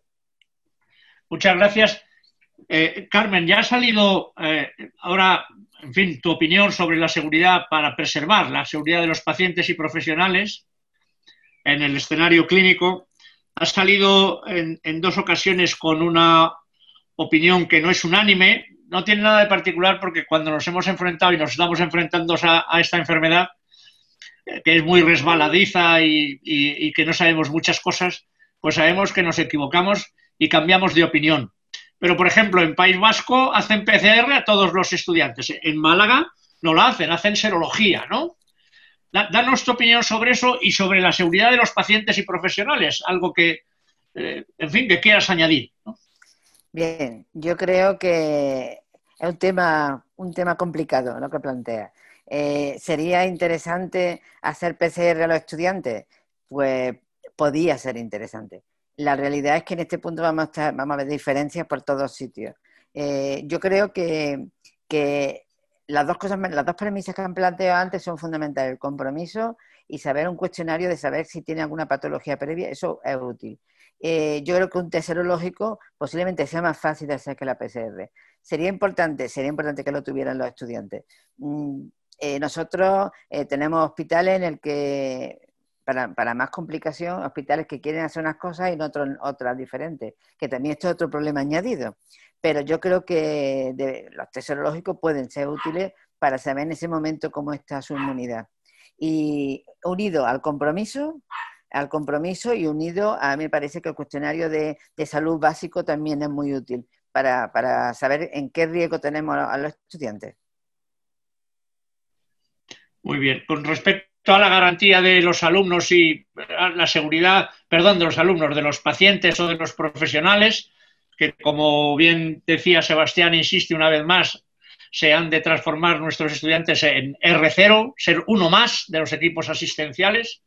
Uh, ¿Alguna medida adicional o, sencillamente las que ya los hospitales tienen, ¿no? Eh, circuitos, uh, eh, en fin, movilidad, yo creo que ahí tiene que ser las medidas que el hospital plantea y que para mí también sería igual que otro profesional. Un R0, por llamarlo eh, con ese término, podría ser útil, pero tiene que ser igual. Y además las que el hospital tenga asignado para el tipo, para todos sus profesionales. Para mí un profesional, vamos, una persona más profesional futuro que tiene que cumplir los mismos, los mismos parámetros que cualquier profesional. Muchas gracias. María, ¿cuál es tu opinión sobre sobre la seguridad de los pacientes y profesionales, ¿no? En fin, ya, ya sabemos que a lo mejor tu, visión pues es eh, desde la otra acera, desde la visión del, del alumno, ¿no? Pero, ¿qué, nos puedes aportar sobre, sobre ese aspecto, sobre cómo cuidar ¿no? la, la seguridad del entorno una vez que el estudiante llega bueno, yo eh, me reafirmo una vez más en lo que había comentado antes. Creo que preservar la seguridad del estudiante, tanto con esa formación previa como con eh, todo el resto de recursos materiales que se puedan poner a disposición del estudiantado, eh, ya sea mediante materiales de protección o mediante pruebas de cribado previas a la incorporación de las prácticas, como pueden ser los test serológicos o, o los test PCR. creo que eso, preservar la seguridad del estudiante al final lleva implícito eh, preservar del paciente, ¿no? Porque al final el estudiante eh, se va a rodear del paciente. el estudiante se va a rodear del resto de profesionales, se va a rodear de los pacientes y si estamos seguros de que el estudiante está protegido, pues al final eh, su presencia no, debería de ser tampoco un riesgo mayor que, la del resto de profesionales.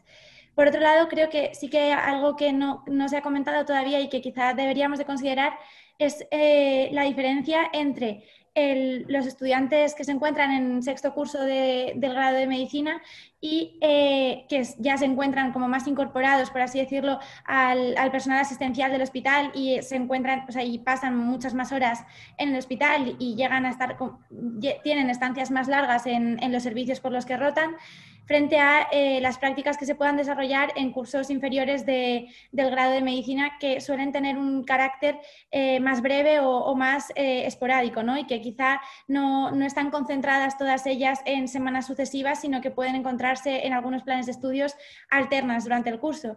Entonces, creo que quizá alguna consideración a, hacer es que sin, ninguna, sin lugar a duda el estudiante de sexto que está eh, seis semanas rotando en un servicio, tiene que pasar a ser uno más en, ese servicio y tiene que pasar a ser considerado un miembro más y, seguir los protocolos y las eh, someterse a las pruebas que se, que se, vengan realizando en ese servicio, ¿no? A las pruebas de rutina.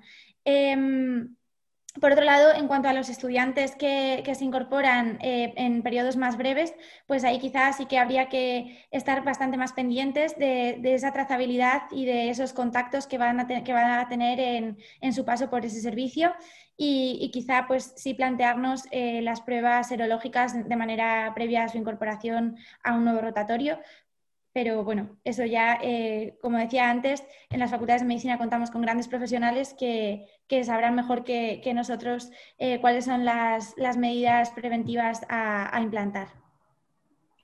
Gracias, María. Nos queda la visión del decano, nos queda la visión de, eh, de Joseba desde este punto de vista, que yo quiero que me, en fin, ver si, si está alineado con la opinión generalizada. La opinión generalizada que estoy percibiendo es que el estudiante se debe de incorporar lo mismo que eh, se incorporan los residentes. Eh, como bien sabéis, hoy, eh, vamos, en estos días se están incorporando los R1, ¿no?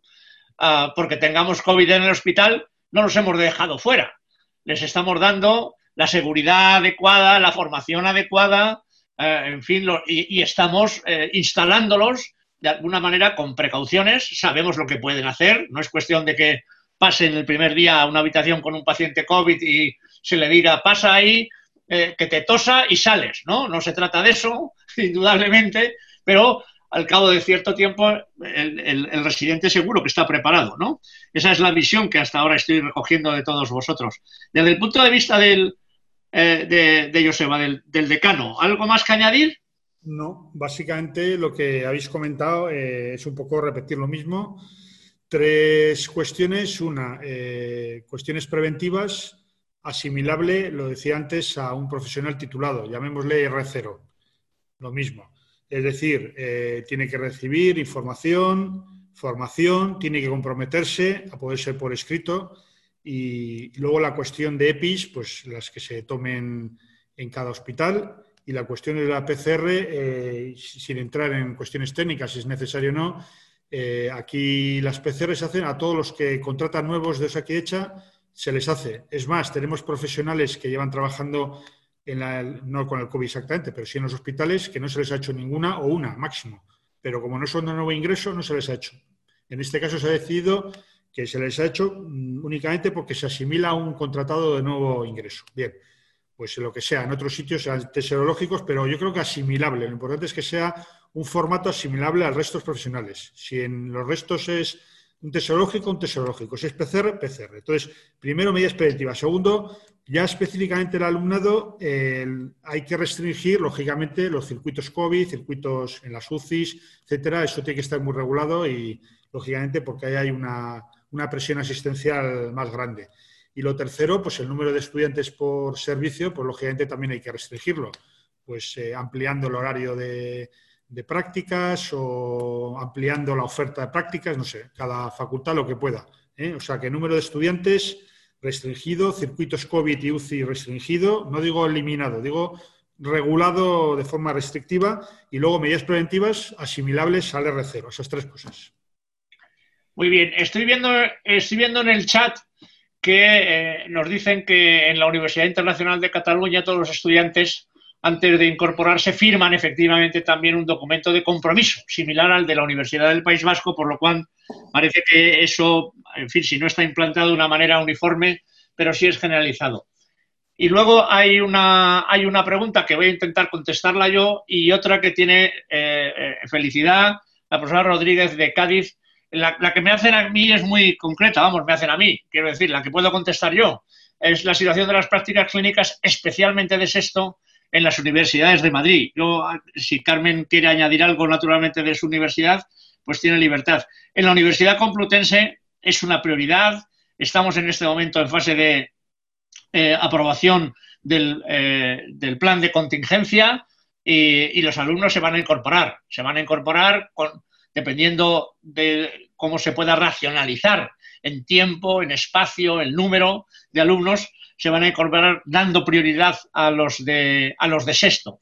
Tenemos algunas dudas sobre el modelo de incorporación.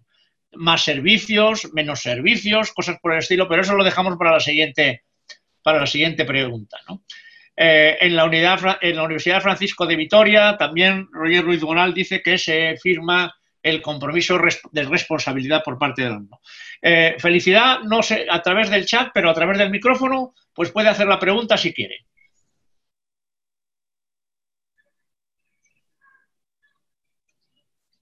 Es que no me funciona el chat, lo siento. Eh, pues, se te oye y se te ve bien. Eh, una, bueno, parece que, está, que todo el mundo estamos de acuerdo en que las prácticas clínicas son fundamentales y el, el, caso de los estudiantes de, de, de, sexto, el R0, pues el año que viene van a ser R1. Eh, hay solamente un año de, residencia. Yo lo que quiero plantear es vuestra opinión sobre el futuro. Estoy convencida de que todos vamos a, tomar las medidas de, de, seguridad oportunas. Hemos hablado mucho de individualización y yo no sé si esto, como la epidemia, la pandemia pasará, antes o después. Eh, no sé si esto nos puede servir de reflexión para arreglar problemas crónicos que tenemos en, las facultades de, de, medicina y no mm, pienso que cuando pase la pandemia eh, no dar un paso atrás y nos sirva de reflexión y de, y de proyección hacia el futuro. Eh, se ha hablado antes, eh, muchas veces esas de relaciones fluidas para, para aprovechar eh, la situación en la, que, en la que estamos de relación entre universidad y sistema sanitario y hablar en términos de, de, de seguridad, eh, pues yo no sé si esa fluidez se va a mantener en, futuro. Quiero decir que para, para la universidad en general, eh, medicina es una titulación más. Eh, los grupos, de eh, los grupos eh, que contempla educación superior para medicina son prácticamente igual que para el resto. muchas veces para la educación superior, en general, la universidad no se entiende la, figura de profesor vinculado y por eso no es atractiva para mucho, o la labor fundamental de los profesionales en la docencia en medicina o incluso en los MIDES como, como futuros profesores nuestros, de eh, profesores catedráticos y titulares clínicos, cuando en otras carreras pues se potencian eh, la incorporación de investigadores y tal. Eh, ¿Nos va a servir esto para reflexionar cómo se lleva a cabo la enseñanza de la medicina en, en nuestras universidades? se va a considerar en el futuro que tenemos peculiaridades que hay que abordar y que somos distintos a otras titulaciones podemos aprovechar eh, esta toma de contacto de fluidez, de intercambio de información, para no solamente hacer unas prácticas con seguridad para los pacientes y los alumnos durante la pandemia, sino a posteriori que aprendamos para resolver esas, esas problemáticas propias. ¿Nos servirá? ¿No servirá? No sé, no sé vuestra opinión al, al respecto. Le voy a dejar la palabra a todos los que quieran participar. Yo solamente quiero señalar que yo creo que fue hace como tres semanas o así, se publicó en Llama una, una opinión de una profesora de la Universidad de San Francisco, en California, en que, en que decía que eh, el mejor momento para aprender medicina y para enseñar medicina es una pandemia. Terminaba así, ¿no? Así es que seguramente estamos en un momento histórico que deberíamos de aprovechar, como dice Félix, ¿no? Os, os, pide la opinión. El que quiera darla eh, tiene libertad para hacerlo, ¿no? Bueno. Bueno. Ah, no, Carmen. No, no, vale. Bueno, yo creo que felicidad, llevas toda la razón. Creo que nos debería de, servir y sobre todo, vamos, yo creo que nos va a servir, mejor digo. Eh, a ver, yo eh, soy decana de una facultad de Ciencias de la Salud y aparte de medicina, pues tengo siete titulaciones. Eh, sanitaria. Obviamente no serviría para todo, pero es verdad que os plantea una cosa que a diario yo me encuentro y es explicar bien en nuestro rectorado y en todos los lugares eh, lo que son los profesores vinculados y todo el tema de esa parte que lleva medicina que es diferente a otros temas. Eh, y muchas veces es difícil. Yo sigo, siempre digo que me paso contando esto en muchas etapas de mi vida, cuando cambian de rector, como cambian de vicerrectores, volver a explicar ese modelo que tenemos. Eh, creo que nos tiene que servir, nos debería de servir, y creo que de todo lo que estamos trabajando ahora y de todos los cambios que estamos haciendo, yo creo que eh, en el fondo se ver al final una inversión en futuro. Eh, no va a ser nada igual que lo que hasta ahora hemos tenido y por lo tanto sí que espero que ese aprendizaje nos sirva. Me parece que María quería comentar algo. Sí, yo eh, justo coincido totalmente con, Felicidad en, un poco su postura de utilizar la pandemia como una oportunidad más allá de como una amenaza, ¿no?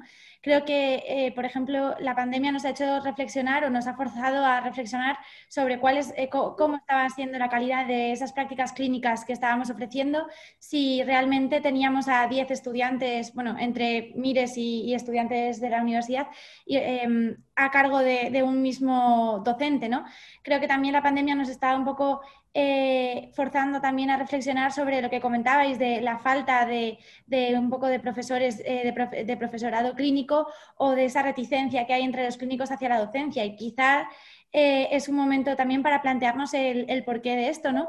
Es algo que, desde el Consejo eh, venimos ya reivindicando bastante tiempo, esa falta de, profesorado clínico y, esa falta de motivación entre los clínicos para incorporarse a la docencia en el grado.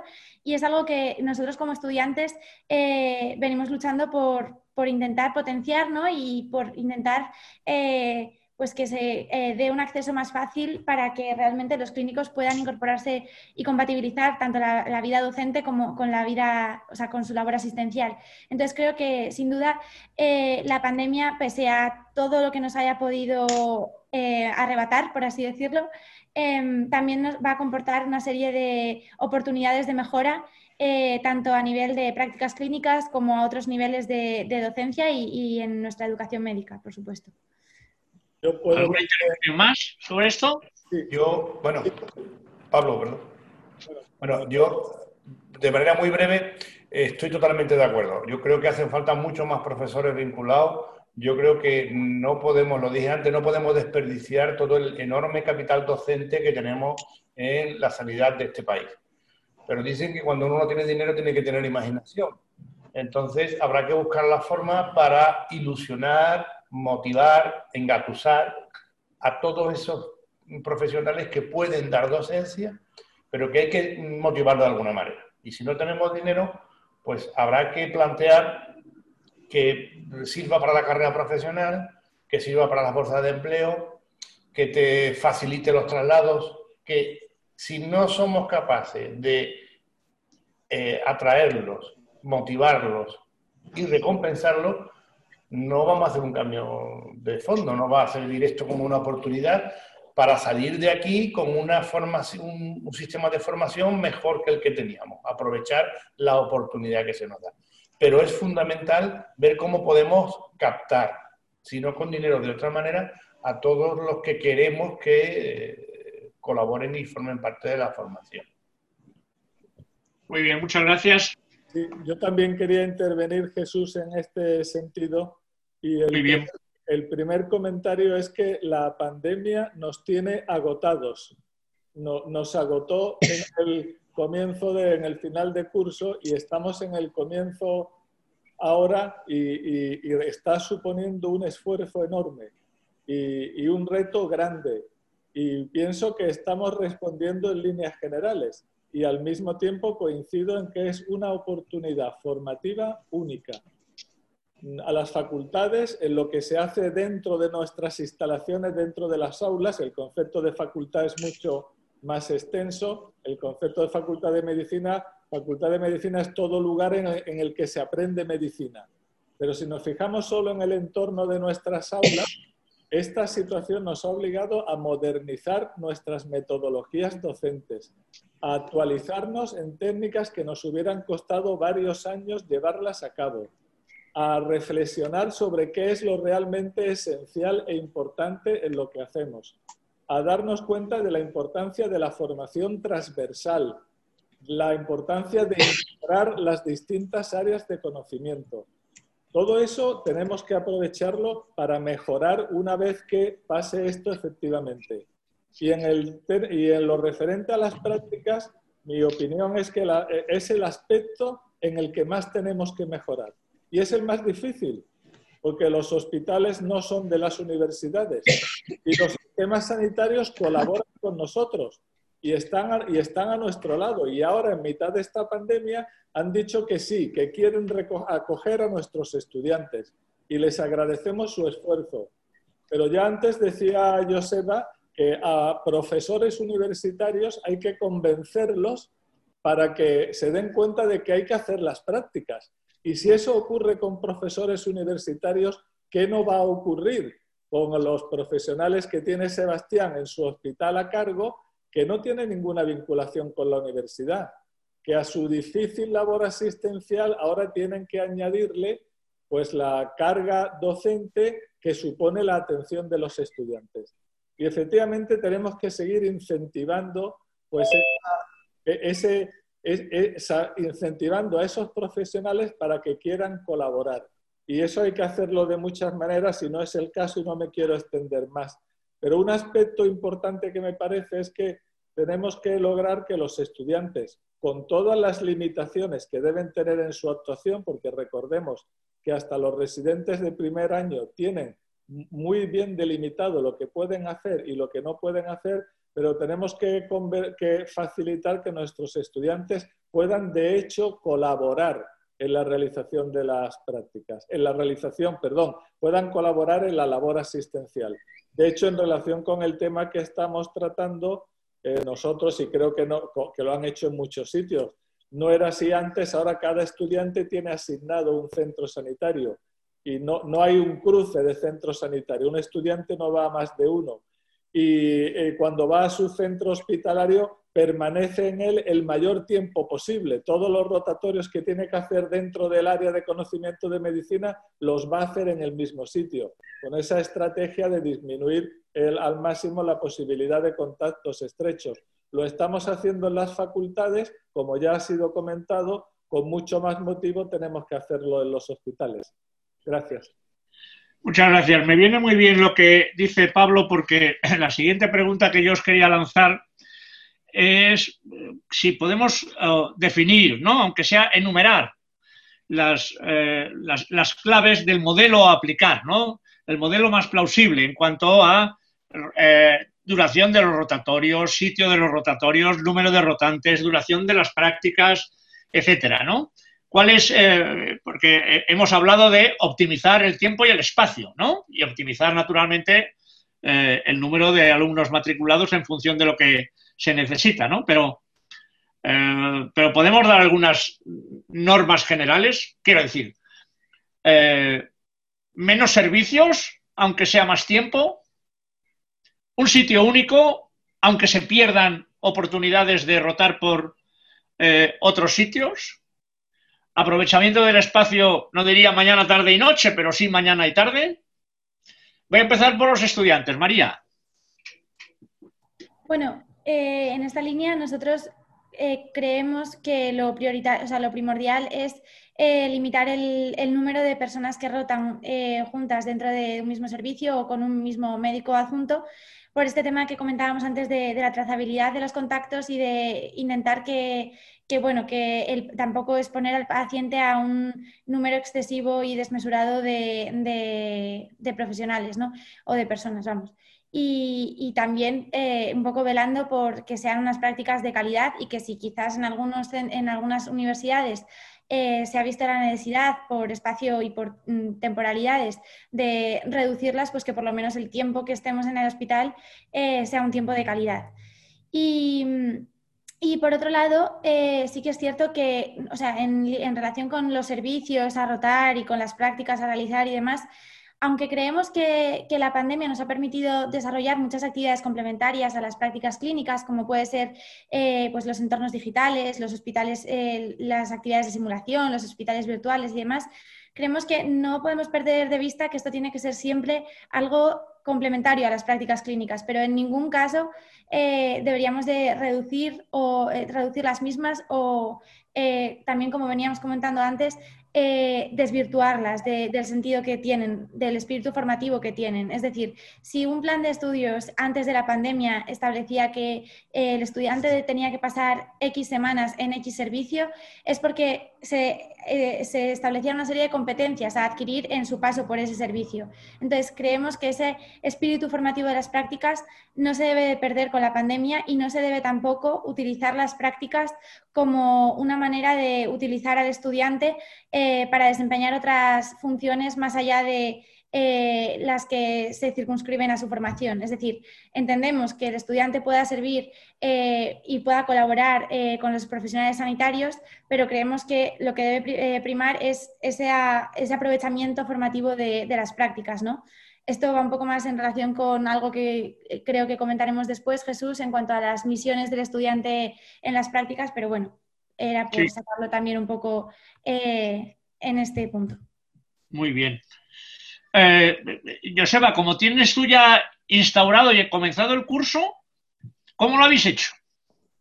Bueno, eh, a ver, siguiendo un poco con, lo que comentaba María, eh, eh, aquí es donde tenemos que decir lo de competencia, competencia, competencia, hasta ser un poco pesados, porque es verdad que las medidas preventivas nos obliga a reducir el número de estudiantes en algunos servicios, a restringir el movimiento en, algunos, en algunas rotaciones, en UCIs, en algún, no sé, infecciosos, etcétera, y eso nos obliga a redistribuir eh, al alumnado no para aprender eh, cosas diferentes, sino para, para, digamos, manejar y adquirir competencias que son las mismas en otros servicios. Porque al final eh, de lo que se trata es de que aprendan eh, lo que está determinado en el plan de estudios y en las competencias. Se nos abren posibilidades que luego comentaremos, pues eh, de aprendizaje, por ejemplo, cuestiones de comunicación, etcétera, pues eh, relacionada con la salud pública y el COVID, o en cuestiones de manejo de datos en epidemiología, por ejemplo, mm, en una cuestión de datos real que estamos manejando. Se nos plantea, por ejemplo, la oportunidad de, de no digo sustituir, pero sí implicarse más en labores de atención primaria que ahora mismo están menos, atendidas por los médicos de familia porque están en otras rutinas. Quiere decir que tenemos que aprovechar enfocándonos siempre en la competencia y en, lo, y en los resultados de aprendizaje que tenemos determinados, y aquí es donde es importante tenerlos claros para redistribuir a los alumnos en unos servicios o en unas tareas diferentes, siempre con, el mismo, con la misma idea de aprender lo que tienen que aprender. Es decir, no cambiemos las competencias, sino que seamos imaginativos para poder redistribuir los alumnos a los servicios donde pueden aprender eso en situación, digamos, alternativa. ¿eh? Entonces, bueno, pues eh, esto es un poco la idea. Muy bien. Muchas gracias. Eh, Carmen o Sebastián, me da igual quién quiera opinar ahora sobre este tema. Y nosotros, desde el punto de vista asistencial, vamos a depender mucho de la capacidad de docente que tengamos. Yo ya he, insistido antes que tiene que ser individualizado, debe ser inmerso dentro del servicio y deben de tener un seguimiento y una trazabilidad. En función del número de docentes que podamos tener, así podremos hacer la oferta definitiva. Si logramos aumentar el horario, si logramos desdoblar los hospitales, ya os digo que son dos hospitales, la, la, capacidad va a aumentar y vamos a poder ofrecer una buena formación. Eh, durante muchos años yo he sido profesor asociado de pediatría, eh, obviamente soy pediatra, y una de las peleas que teníamos nosotros era huir del grupo masivo eh, mucho tiempo o el grupo pequeño poco tiempo. Y logramos por fin que hubiera en nuestra unidad donde yo trabajaba uno o dos alumnos un mes. Y ese sería un poco el objetivo. Más gente no es viable, ya no solo por la seguridad, sino por la docencia, pero uno o dos alumnos en función del número de adjuntos que puede haber ahí durante un periodo mínimo de cuatro o cinco semanas, si no, no sirve para nada. Eso es lo que creo que debemos de perseguir. Va a depender del número de docentes que se comprometan a recepcionar y a trabajar con eso. Y en cuanto a qué harán los residentes, eh, los, los alumnos, pues el subconsciente me, me, me, me, delata. Pues lo que hace un R1 cuando nosotros llegamos a los alumnos les decíamos, tenéis una suerte enorme porque vais a ser tratados como médicos residentes con la ventaja de que no os vamos a reñir de manera cariñosa. Tenéis derecho a meter la pata todo lo que queráis. El R1 ya no, porque ha aprobado unas oposiciones y le tenemos que dar pues sus correspondientes collejas, ¿no?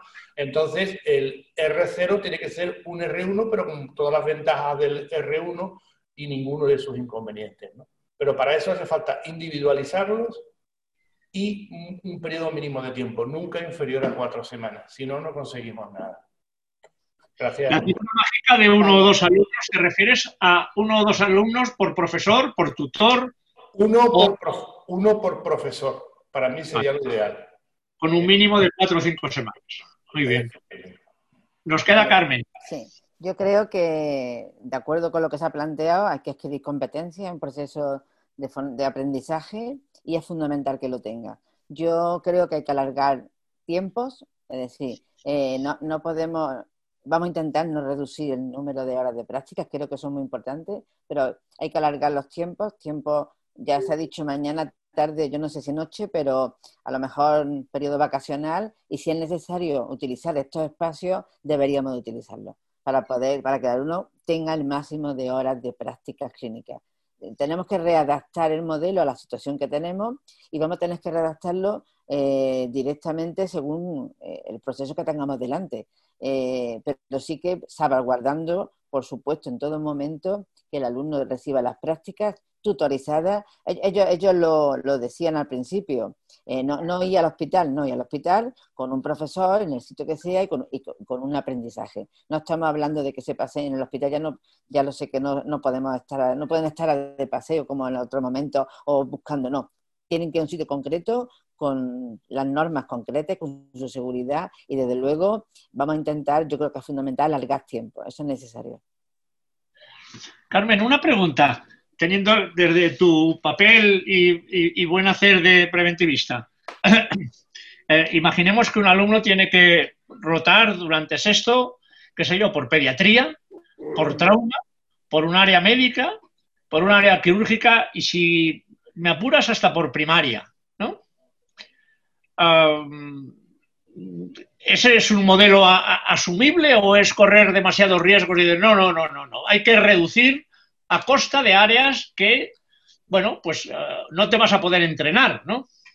Yo creo que en este momento habría que reducir áreas para que sea más seguro. Es a lo mejor, vamos, yo creo que lo que no puede ir a todos sitios tres días. Estoy poniendo un ejemplo como buena andaluza, de, es exagerado, en tres días, pero sí que hay que controlar el tiempo que vaya y que aprenda. Pasar por todo eh, para mirar no sirve para nada. Yo a lo mejor, yo sí me planteo esa, esa reducción de, y por seguridad.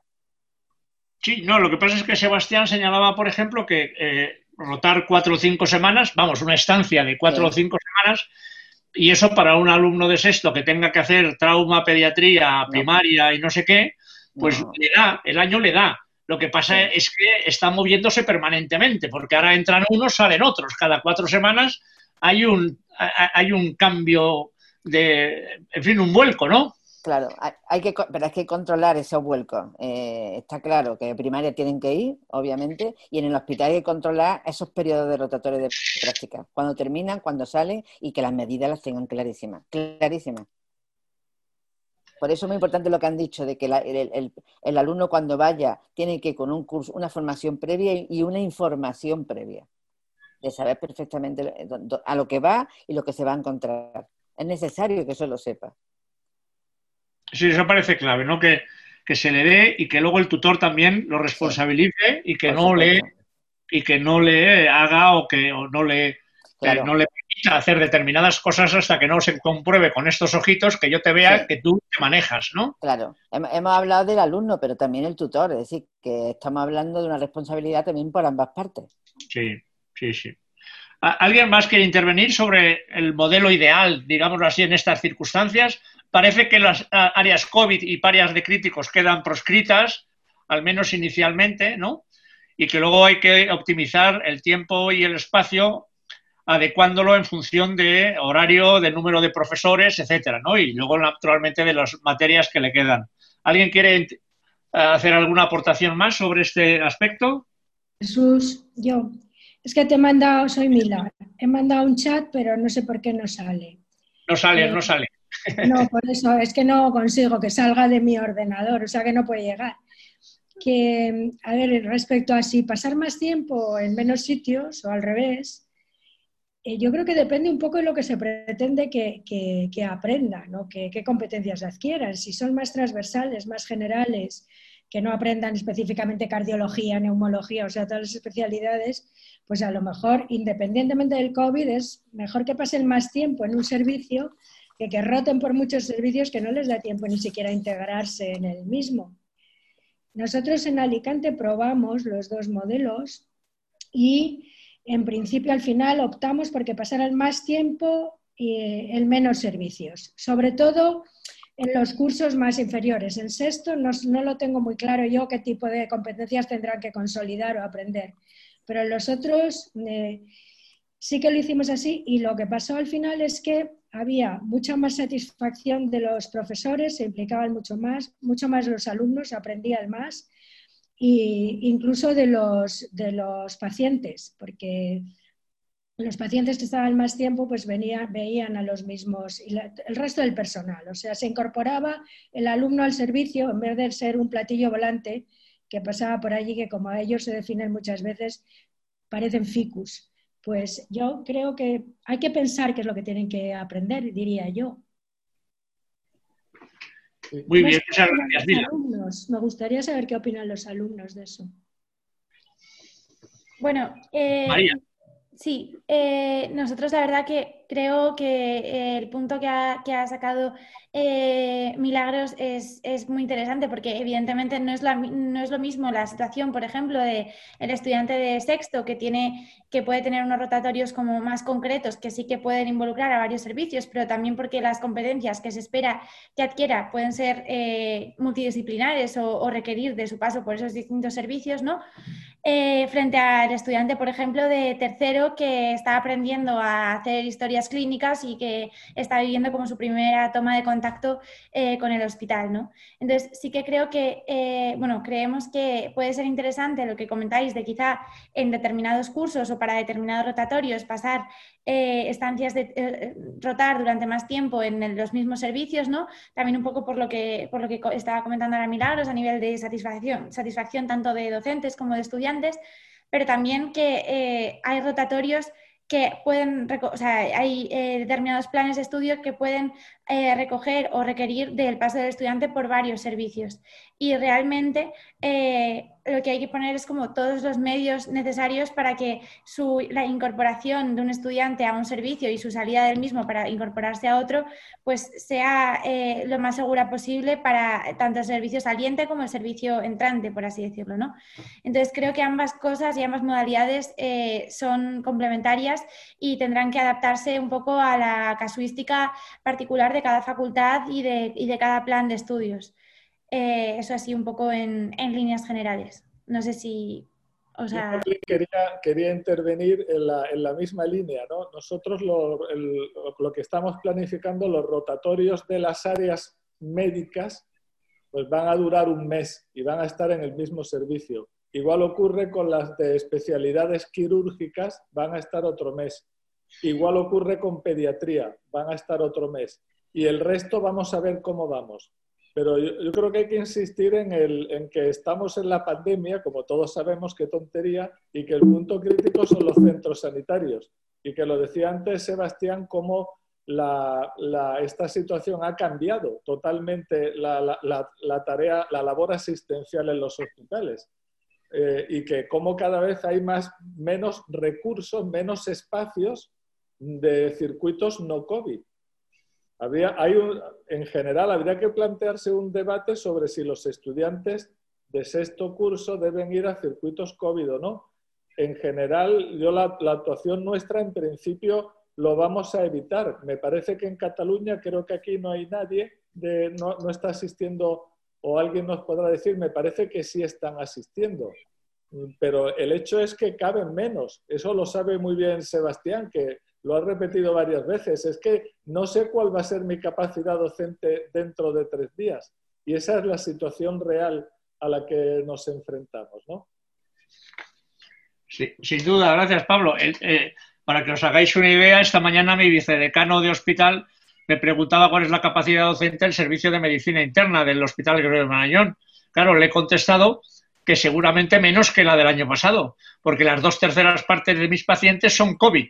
Y si restringimos la, estancia a, los pacientes no COVID, yo ahora mismo tengo bastantes menos ingresados que, el año pasado, ¿no? Sin, sin duda. A ver, vamos a pasar al siguiente bloque. El siguiente bloque yo creo que eh, mm, como hemos tenido el privilegio de oír a, a Joseba al principio, vamos a empezar por él para que nos lo repase, porque efectivamente ha mostrado las líneas maestras de los elementos básicos del plan de contingencia y la figura del coordinador COVID por centro que él no llamaba eh, coordinador, sino eh, lo llamaba de alguna manera pues el, referente, ¿no? El referente dentro del, del grupo COVID del, del centro. Eh, y que, nos lo refresque de, alguna manera para que nosotros seamos conscientes de lo que tiene que contemplar, ¿no? El sota, caballo y rey de un, de un plan de contingencia para, para, el hospital, acordado por el hospital y la facultad, lógicamente, y cuáles son las funciones de un coordinador o un referente COVID en el centro. Joseba, cuando quieras.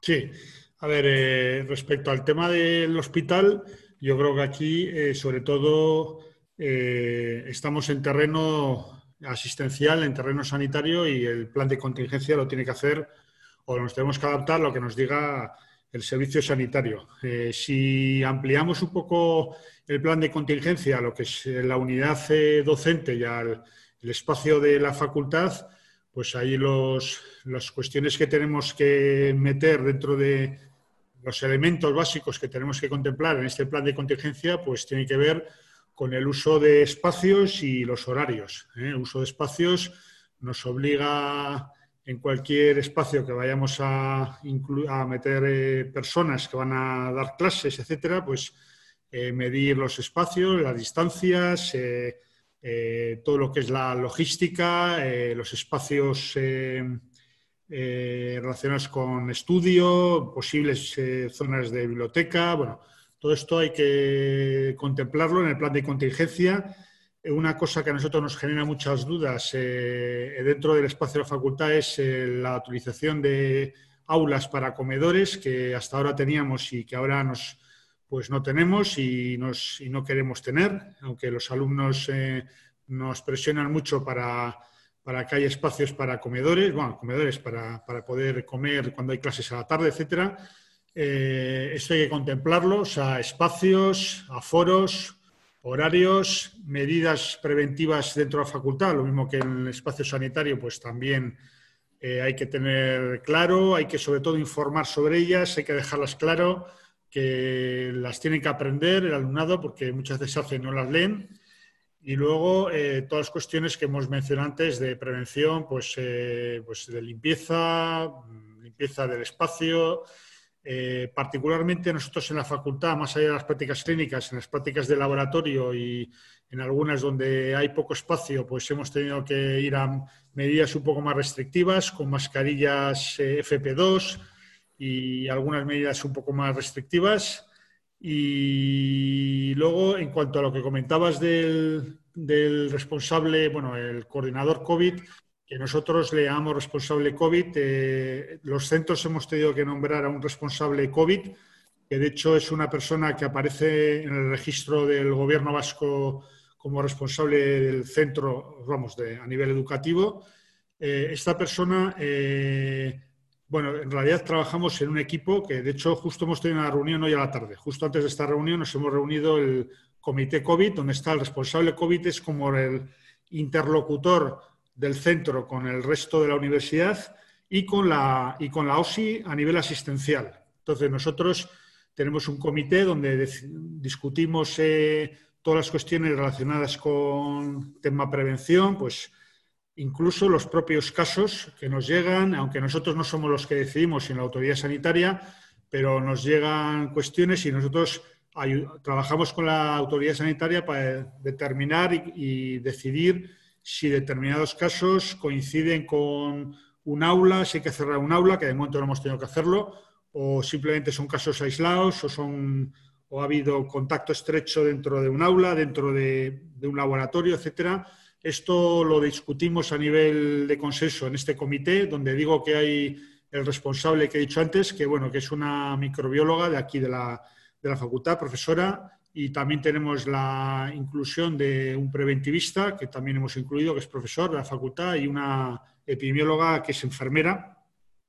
Entonces, se tomaba la decisión de forma consensuada y estamos en, en interlocución, por una parte, con el comité COVID de la propia universidad y, por otra parte, con las OSIS que nos han adjudicado. Entonces, el, el gobierno vasco nos ha adjudicado para los distintos campus universitarios. Nosotros tenemos unidades docentes, bueno, eh, como en otras facultades, muy descentralizadamente, pues tenemos en Vitoria, Chagorrichu, Basurto, Cruces, eh, Leyoa, Urduliz, Galdacao, eh, tenemos distintos hospitales, distintas OSIS y se nos han adjudicado OSIS de atención primaria o en, algunos casos hospitalarias para eh, llevar nuestros casos. Tenemos como OSIS de referencia. Entonces, la responsable COVID está en contacto con la persona de referencia asistencial a nivel de salud pública y les vamos indicando los casos que tenemos.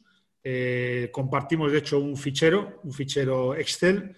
Ahora mismo ya he dicho que teníamos 150, me acaban de decir que tenemos 190 confinados.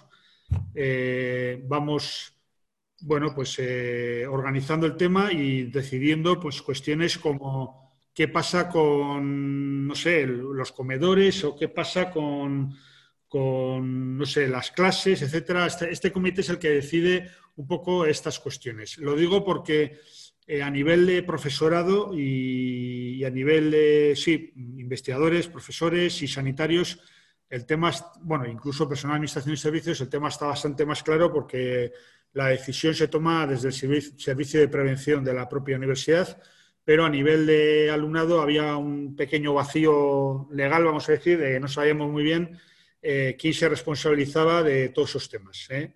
Eh, cada uno de ellos, como ciudadano que es, pues tiene su propio médico de familia, etcétera, que es el que lo organiza, pero a nivel de la universidad no estaba claro quién hacía ese tema. Entonces, bueno, pues se ha puesto en marcha esto de los comités y yo creo que de momento está funcionando bien porque eh, el, alumnado tiene un interlocutor, que es una página web, o sea, un, perdón, una dirección web, entonces nos van enviando pues eh, todo, todo tipo de medidas. Por ejemplo, hace, el fin de semana pasado, pues tuvimos, no, el pasado, no, el anterior, tuvimos un brote en una residencia de, estudiantes, que además eh, salió en los medios, tuvimos, hubo ciento y pico personas que estuvieron confinadas en una residencia de estudiantes, la mayoría, de hecho, era de gente de fuera del País Vasco, estaban ahí durmiendo, se decidió eh, confinar, bueno, no nosotros, sino la, propia dirección de la residencia y la autoridad sanitaria, así lo decidieron. Entonces, pues nosotros estamos en contacto con el director del, centro, con la autoridad sanitaria, y vamos organizando pues qué pasa con sus clases o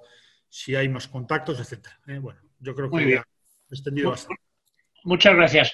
estamos comprometidos con terminar para, en fin, esto podríamos estar aquí mucho más rato o más, o más veces, pero estamos terminando, comprometidos con terminar a las, a las siete y media. Quiero los cinco últimos minutos, aunque sea de una manera telegráfica, que cada uno de los cuatro aporte su visión a posibles misiones, enuncie las posibles misiones del estudiante.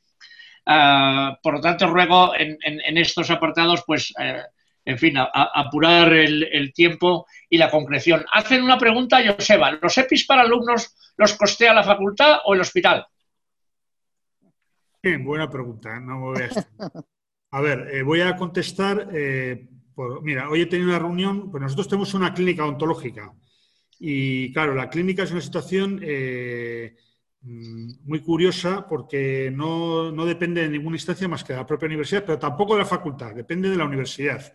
Pero a, nivel, de, a nivel de grado depende del decanato. El decano es el responsable al final de los grados, pero la clínica tiene su propia dirección. Bueno, pues ahí tenemos que tomar medidas consensuadas. Por ejemplo, eh, las EPIs de Osakidecha, de los estudiantes que van a Osakidecha, eh, las que son específicas las pone Osakidecha.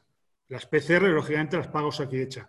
Las que son más generales de tipo batas o cuestiones que no son propiamente EPIs, eh, COVID, etcétera, las llevan, los lleva el alumnado. Las mascarillas las lleva el alumnado. Eh, o sea, las que son más generales las lleva el alumnado, las que son más específicas las pone la institución. Eso es un poco la idea. Muy bien. Sobre la pregunta del plan de contingencia y, eh, la figura del coordinador. Eh, Carmen. fundamental, para ser sintético, es fundamental el coordinador COVID y además un grupo de trabajo con el coordinador COVID en el que debe de estar incorporado la gerencia de las facultades y la parte que lleva todos los recursos de la facultad, porque es fundamental tomar decisiones flexibles, inmediatas y actuando en cada momento. Creo que, esta persona la interlocutora eh, en el día a día de la facultad, viendo la situación local, la ha planteado José, va a decir, toda la parte académica, aula, sitio, espacio, y desde luego fundamental este tema. Eh, una cosa muy importante, el coordinador COVID y una de las cosas que yo señalaría más importante en la facultad con este tema es el tema de la información, que llegue, nos has dicho, pero la palabra es comunicación, que la comunicación llegue a todos, verás, clara y que, se entienda. Eh, por más que hacemos y preparamos muy a menudo, pues eh, no llega toda la información, mejor dicho, no se lee, creo que necesitamos mensajes en este momento muy claros y muy concisos, que el alumno sepa en todo momento qué es lo que tiene que hacer, el PDI y el PASE, no me refiero solamente al estudiante. Y el coordinador COVID creo que en este lugar tiene un papel importante. Y además que se identifique bien quién es el coordinador COVID y las funciones que tiene. Muy bien. Eh, Sebastián, la figura del gestor. Sí, del gestor COVID. Yo creo que es necesaria, pero tenemos que asumir que ahora actualmente la carga burocrática que tenemos en los hospitales no nos permitiría que esos grupos COVID fueran operativos. Eh, nuestra medicina preventiva eh, tiene verdaderas dificultades para hacer eh, rastreo, reclutamiento y seguimiento. Entonces, esa comisión y ese gestor COVID, que yo creo que es importante, tienen que estar representados ambas partes, pero probablemente el gran peso del trabajo, por una mera cuestión de operatividad, tendrían que asumirlo las facultades. Porque si le encargamos a los hospitales que hagan el test eh, previo para entrar, que gestione las pruebas, aunque la paguemos en el hospital, la hagamos en el hospital, eh, la, la comunicación vital, la coordinación imprescindible, pero todo lo que sea quitar carga burocrática a la parte asistencial, va a redundar en mejor operatividad de la formación que demos. Si no dijera esto, nos estaría mintiendo. Es decir, y bueno, y creo que eso tiene que, debería de tener, deberíamos de tenerlo muy claro, ¿no? Muy bien, muchas gracias. Eh, María, aunque obviamente no en, tu posición, pues un plan de contingencia, pues eh, lo que ha señalado Joseba, el uso de espacios, de horarios, aforos, medidas preventivas incluidas, los niveles de riesgo, etcétera, a lo mejor tienen menos, eh, menos, eh, menos eh, análisis hecho, pero sí para ti un coordinador COVID del centro, ¿qué tendría que ser? ¿Un referente para qué? ¿Para que fueras tú en el momento que te encontraras mal? ¿Para que te dijera dónde tenías que ir en, ese momento que te encontraras mal? ¿A salud laboral, atención primaria? Danos tu opinión, María. Bueno, un poco recogiendo lo que, lo que habéis comentado ya, eh, la información ahora mismo para el estudiantado en su conjunto es crucial y el saber y tener muy claro, tanto cuando se van a incorporar al hospital, lo que tienen que hacer, como cuando están en la facultad, qué, a quién tienen que recurrir o qué protocolo tienen que seguir si comienzan a experimentar síntomas o si directamente tienen un resultado positivo en COVID.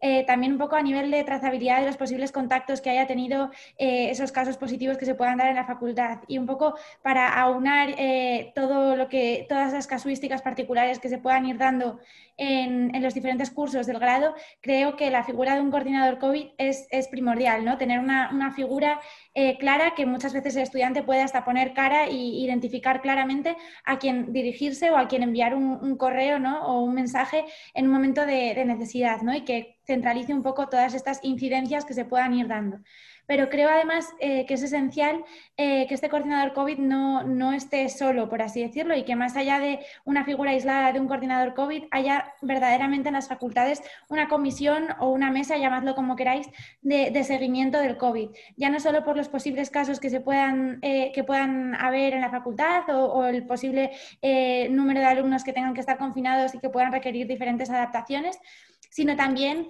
eh, por las diferentes medidas que se puedan ir teniendo que tomar, ya sea, pues, por ejemplo, eh, pasar de un plan A de un modelo de docencia eh, híbrida, semipresencial y demás, a un plan de docencia totalmente telemática o incluso una posible adaptación de las prácticas, no sé, para como cohesionar y un poco coordinar toda esta información que habíamos coincidido que era fundamental que hubiera un flujo de información claro y directo eh, creo que es fundamental esta, esta, comisión o este, mm, esta mesa de trabajo.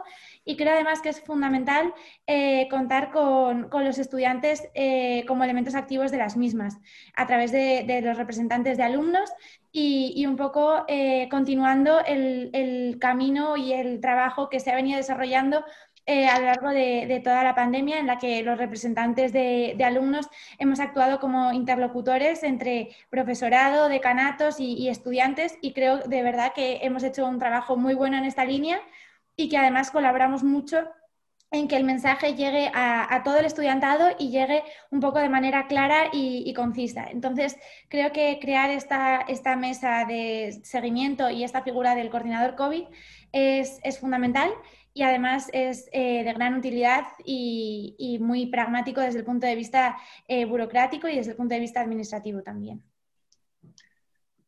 Muchas gracias. Ya que estás en pantalla, María, vas a ser la primera en abordar la última cuestión. Como te digo, eh, en fin, y, se lo digo a todos o se lo pido, pues de manera sinóptica, ¿qué puede hacer un estudiante?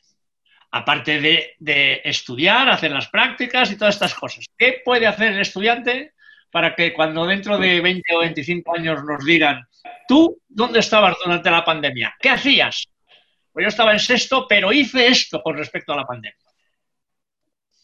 Bueno, eh, creo que hay que diferenciar lo que puede hacer el estudiante como parte de su formación curricular y como parte de su formación extracurricular.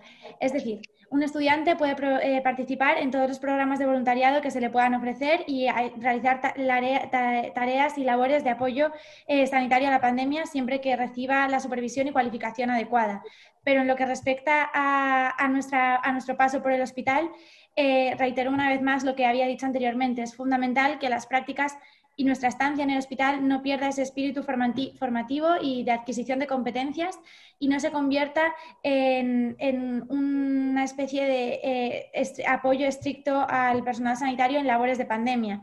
Seguimos teniendo muchas patologías en el hospital que ver, seguimos teniendo muchas cosas que aprender, además del COVID, y es fundamental que las prácticas sigan eh, siendo eso, una parte más de nuestra formación y no debemos de perder de vista que el futuro de la medicina es el estudiantado de medicina y al final la calidad de nuestro sistema sanitario de aquí a 10 años depende de esta labor de formación que, se viene realizando en las universidades. Entonces, una vez más, eso, que eh, aunque el estudiantado de medicina pueda estar dispuesto a participar de manera voluntaria en labores asistenciales COVID y demás, o sea, en pequeñas tareas COVID y demás, en cuanto a lo que se refiere a sus prácticas curriculares, eh, tiene que mantener ese espíritu de, formación y de aprendizaje y de adquisición de las competencias que vienen marcadas por el plan de estudios. Muy bien, muchas gracias. Yo ahora le pediría a Carmen que nos dijera, al margen al margen naturalmente del rendimiento académico exigible al estudiante y de lo que debe de hacer, pues es estudiar sus prácticas, etcétera, qué cosas puede hacer de forma extracurricular o que le sirva para su formación transversal con seguridad, con seguridad. ¿Qué cosas eh, podría hacer? Yo creo que, te lo voy a resumir en dos. Yo creo que el estudiante, y me da igual si sea extracurricular o no, eh, dentro de su faceta, creo que tiene que ser un educador para la salud. Es fundamental que, eh, que sepa enseñar lo que ha aprendido, que a, nivel de si hay bulo o no hay bulo, actúe también que ayude a la población para que la, entiendan lo que está ocurriendo. Yo creo que la palabra educador para la salud lo explica bien, porque además tiene formación para ello y puede dar mensajes muy claros. También debe de ser una persona, también yo creo que los alumnos deben de ser estudiantes, deben ser críticos con la situación que encuentre, siempre constructivo y, ver en qué momento puede colaborar con cualquier situación que esté ocurriendo que consideren que ellos pueden aportar. Yo creo que pueden aportar muchísimo. Y, yo creo que sobre todo que respeten, respeto eh, en todos los protocolos, en todas las normas que les podamos plantear y que ellos, deberíamos de hacerlas muchas de, con ellos y sobre todo estas normas pueden servir para que haya mucho más seguridad en lo que se haga. Eh, creo que tenemos que luchar todos porque la seguridad sea el máximo para el estudiantado fundamentalmente. Por supuesto, obviamente no digo que no al profesorado, pero estamos hablando de estudiantes y me parece muy importante que, la seguridad de ellos. Muchas gracias, Carmen. Joseba, ¿qué, ¿qué puede hacer? ¿Cuáles son las posibles misiones de un estudiante con una pandemia encima? Sí, yo también, yo comparto con lo que decía María, o lo que creo que también trataba de decir, que es una demanda que tenemos también del alumnado. Eh, la incorporación del alumnado en algunas de las tareas relacionadas con la actual asistencia COVID eh, tiene que estar perfectamente regulada. Eh, bueno, regulada me refiero a nivel de competencial. A mí me parece bien que se aprovechen las oportunidades creadas en, esta pandemia para que los estudiantes, pues, por ejemplo, de enfermería que tenemos o de, medicina también, puedan incorporarse en algunas tareas, pero no para sustituir a profesionales que deberían estar haciendo ese trabajo. Entonces, en ese sentido, eh, a mí me parece bien que participen, por ejemplo, en labores de educación. Creo que eso forma parte de la formación transversal del alumnado de medicina, el saber eh, comunicarse y transmitir también eh, cuestiones muy importantes de educación en la salud. Me parece bien incluso que puedan trabajar en la aplicación de protocolos, algoritmos, etcétera, clínicos relacionados con la propia pandemia incluso en labores de rastreo, si fuera necesario puntualmente, no, exclusivamente. También en la incorporación de datos epidemiológicos también es una cuestión interesante, el manejo de esa información, cómo se producen esos datos, cómo se analizan, también es una oportunidad que se abre, siempre digo puntualmente y relacionado con las competencias, nunca de forma exclusiva y para sustituir a alguien. Y luego, eh, en, atención primaria, eh, se abren también posibilidades de trabajar con los propios médicos, médicas de familia eh, en labores propiamente de rutina, de seguimiento de pacientes crónicos que ahora mismo pues no se están haciendo o se están haciendo con menos, con menos asiduidad. bueno, ahí también hay trabajo de comunicación, etc. yo creo que sí hay oportunidades que se abren y que hay que aprovecharlas. Muy bien, muchas gracias. Sebastián, ¿qué, qué, te gustaría que hicieran con los alumnos de ayuda, ¿no? cuando lleguen al hospital? Eh, yo creo que el tema fundamental que pueden hacer, aparte de aprovechar la oportunidad que le tenemos que generar, ser vectores de información científica, ser eh, eh, transmisores de la información y de la comunicación, de lo que está pasando, lo que se está haciendo y sobre todo combatir los bulos que tanto daño nos están haciendo, la información confusa, la información deliberadamente equivocada, el miedo que se crea. Yo creo que ahí es un papel que los alumnos de, sobre todo de quinto y de sexto de los últimos años, que ya tienen un conocimiento, que se les da la oportunidad de integrarse en los servicios, en los hospitales y en los centros de salud, deberían de ser actores fundamentales y deberían de aprovechar eh, esa manera de hacer medicina con la que podrían comenzar. Aparte de todo lo dicho.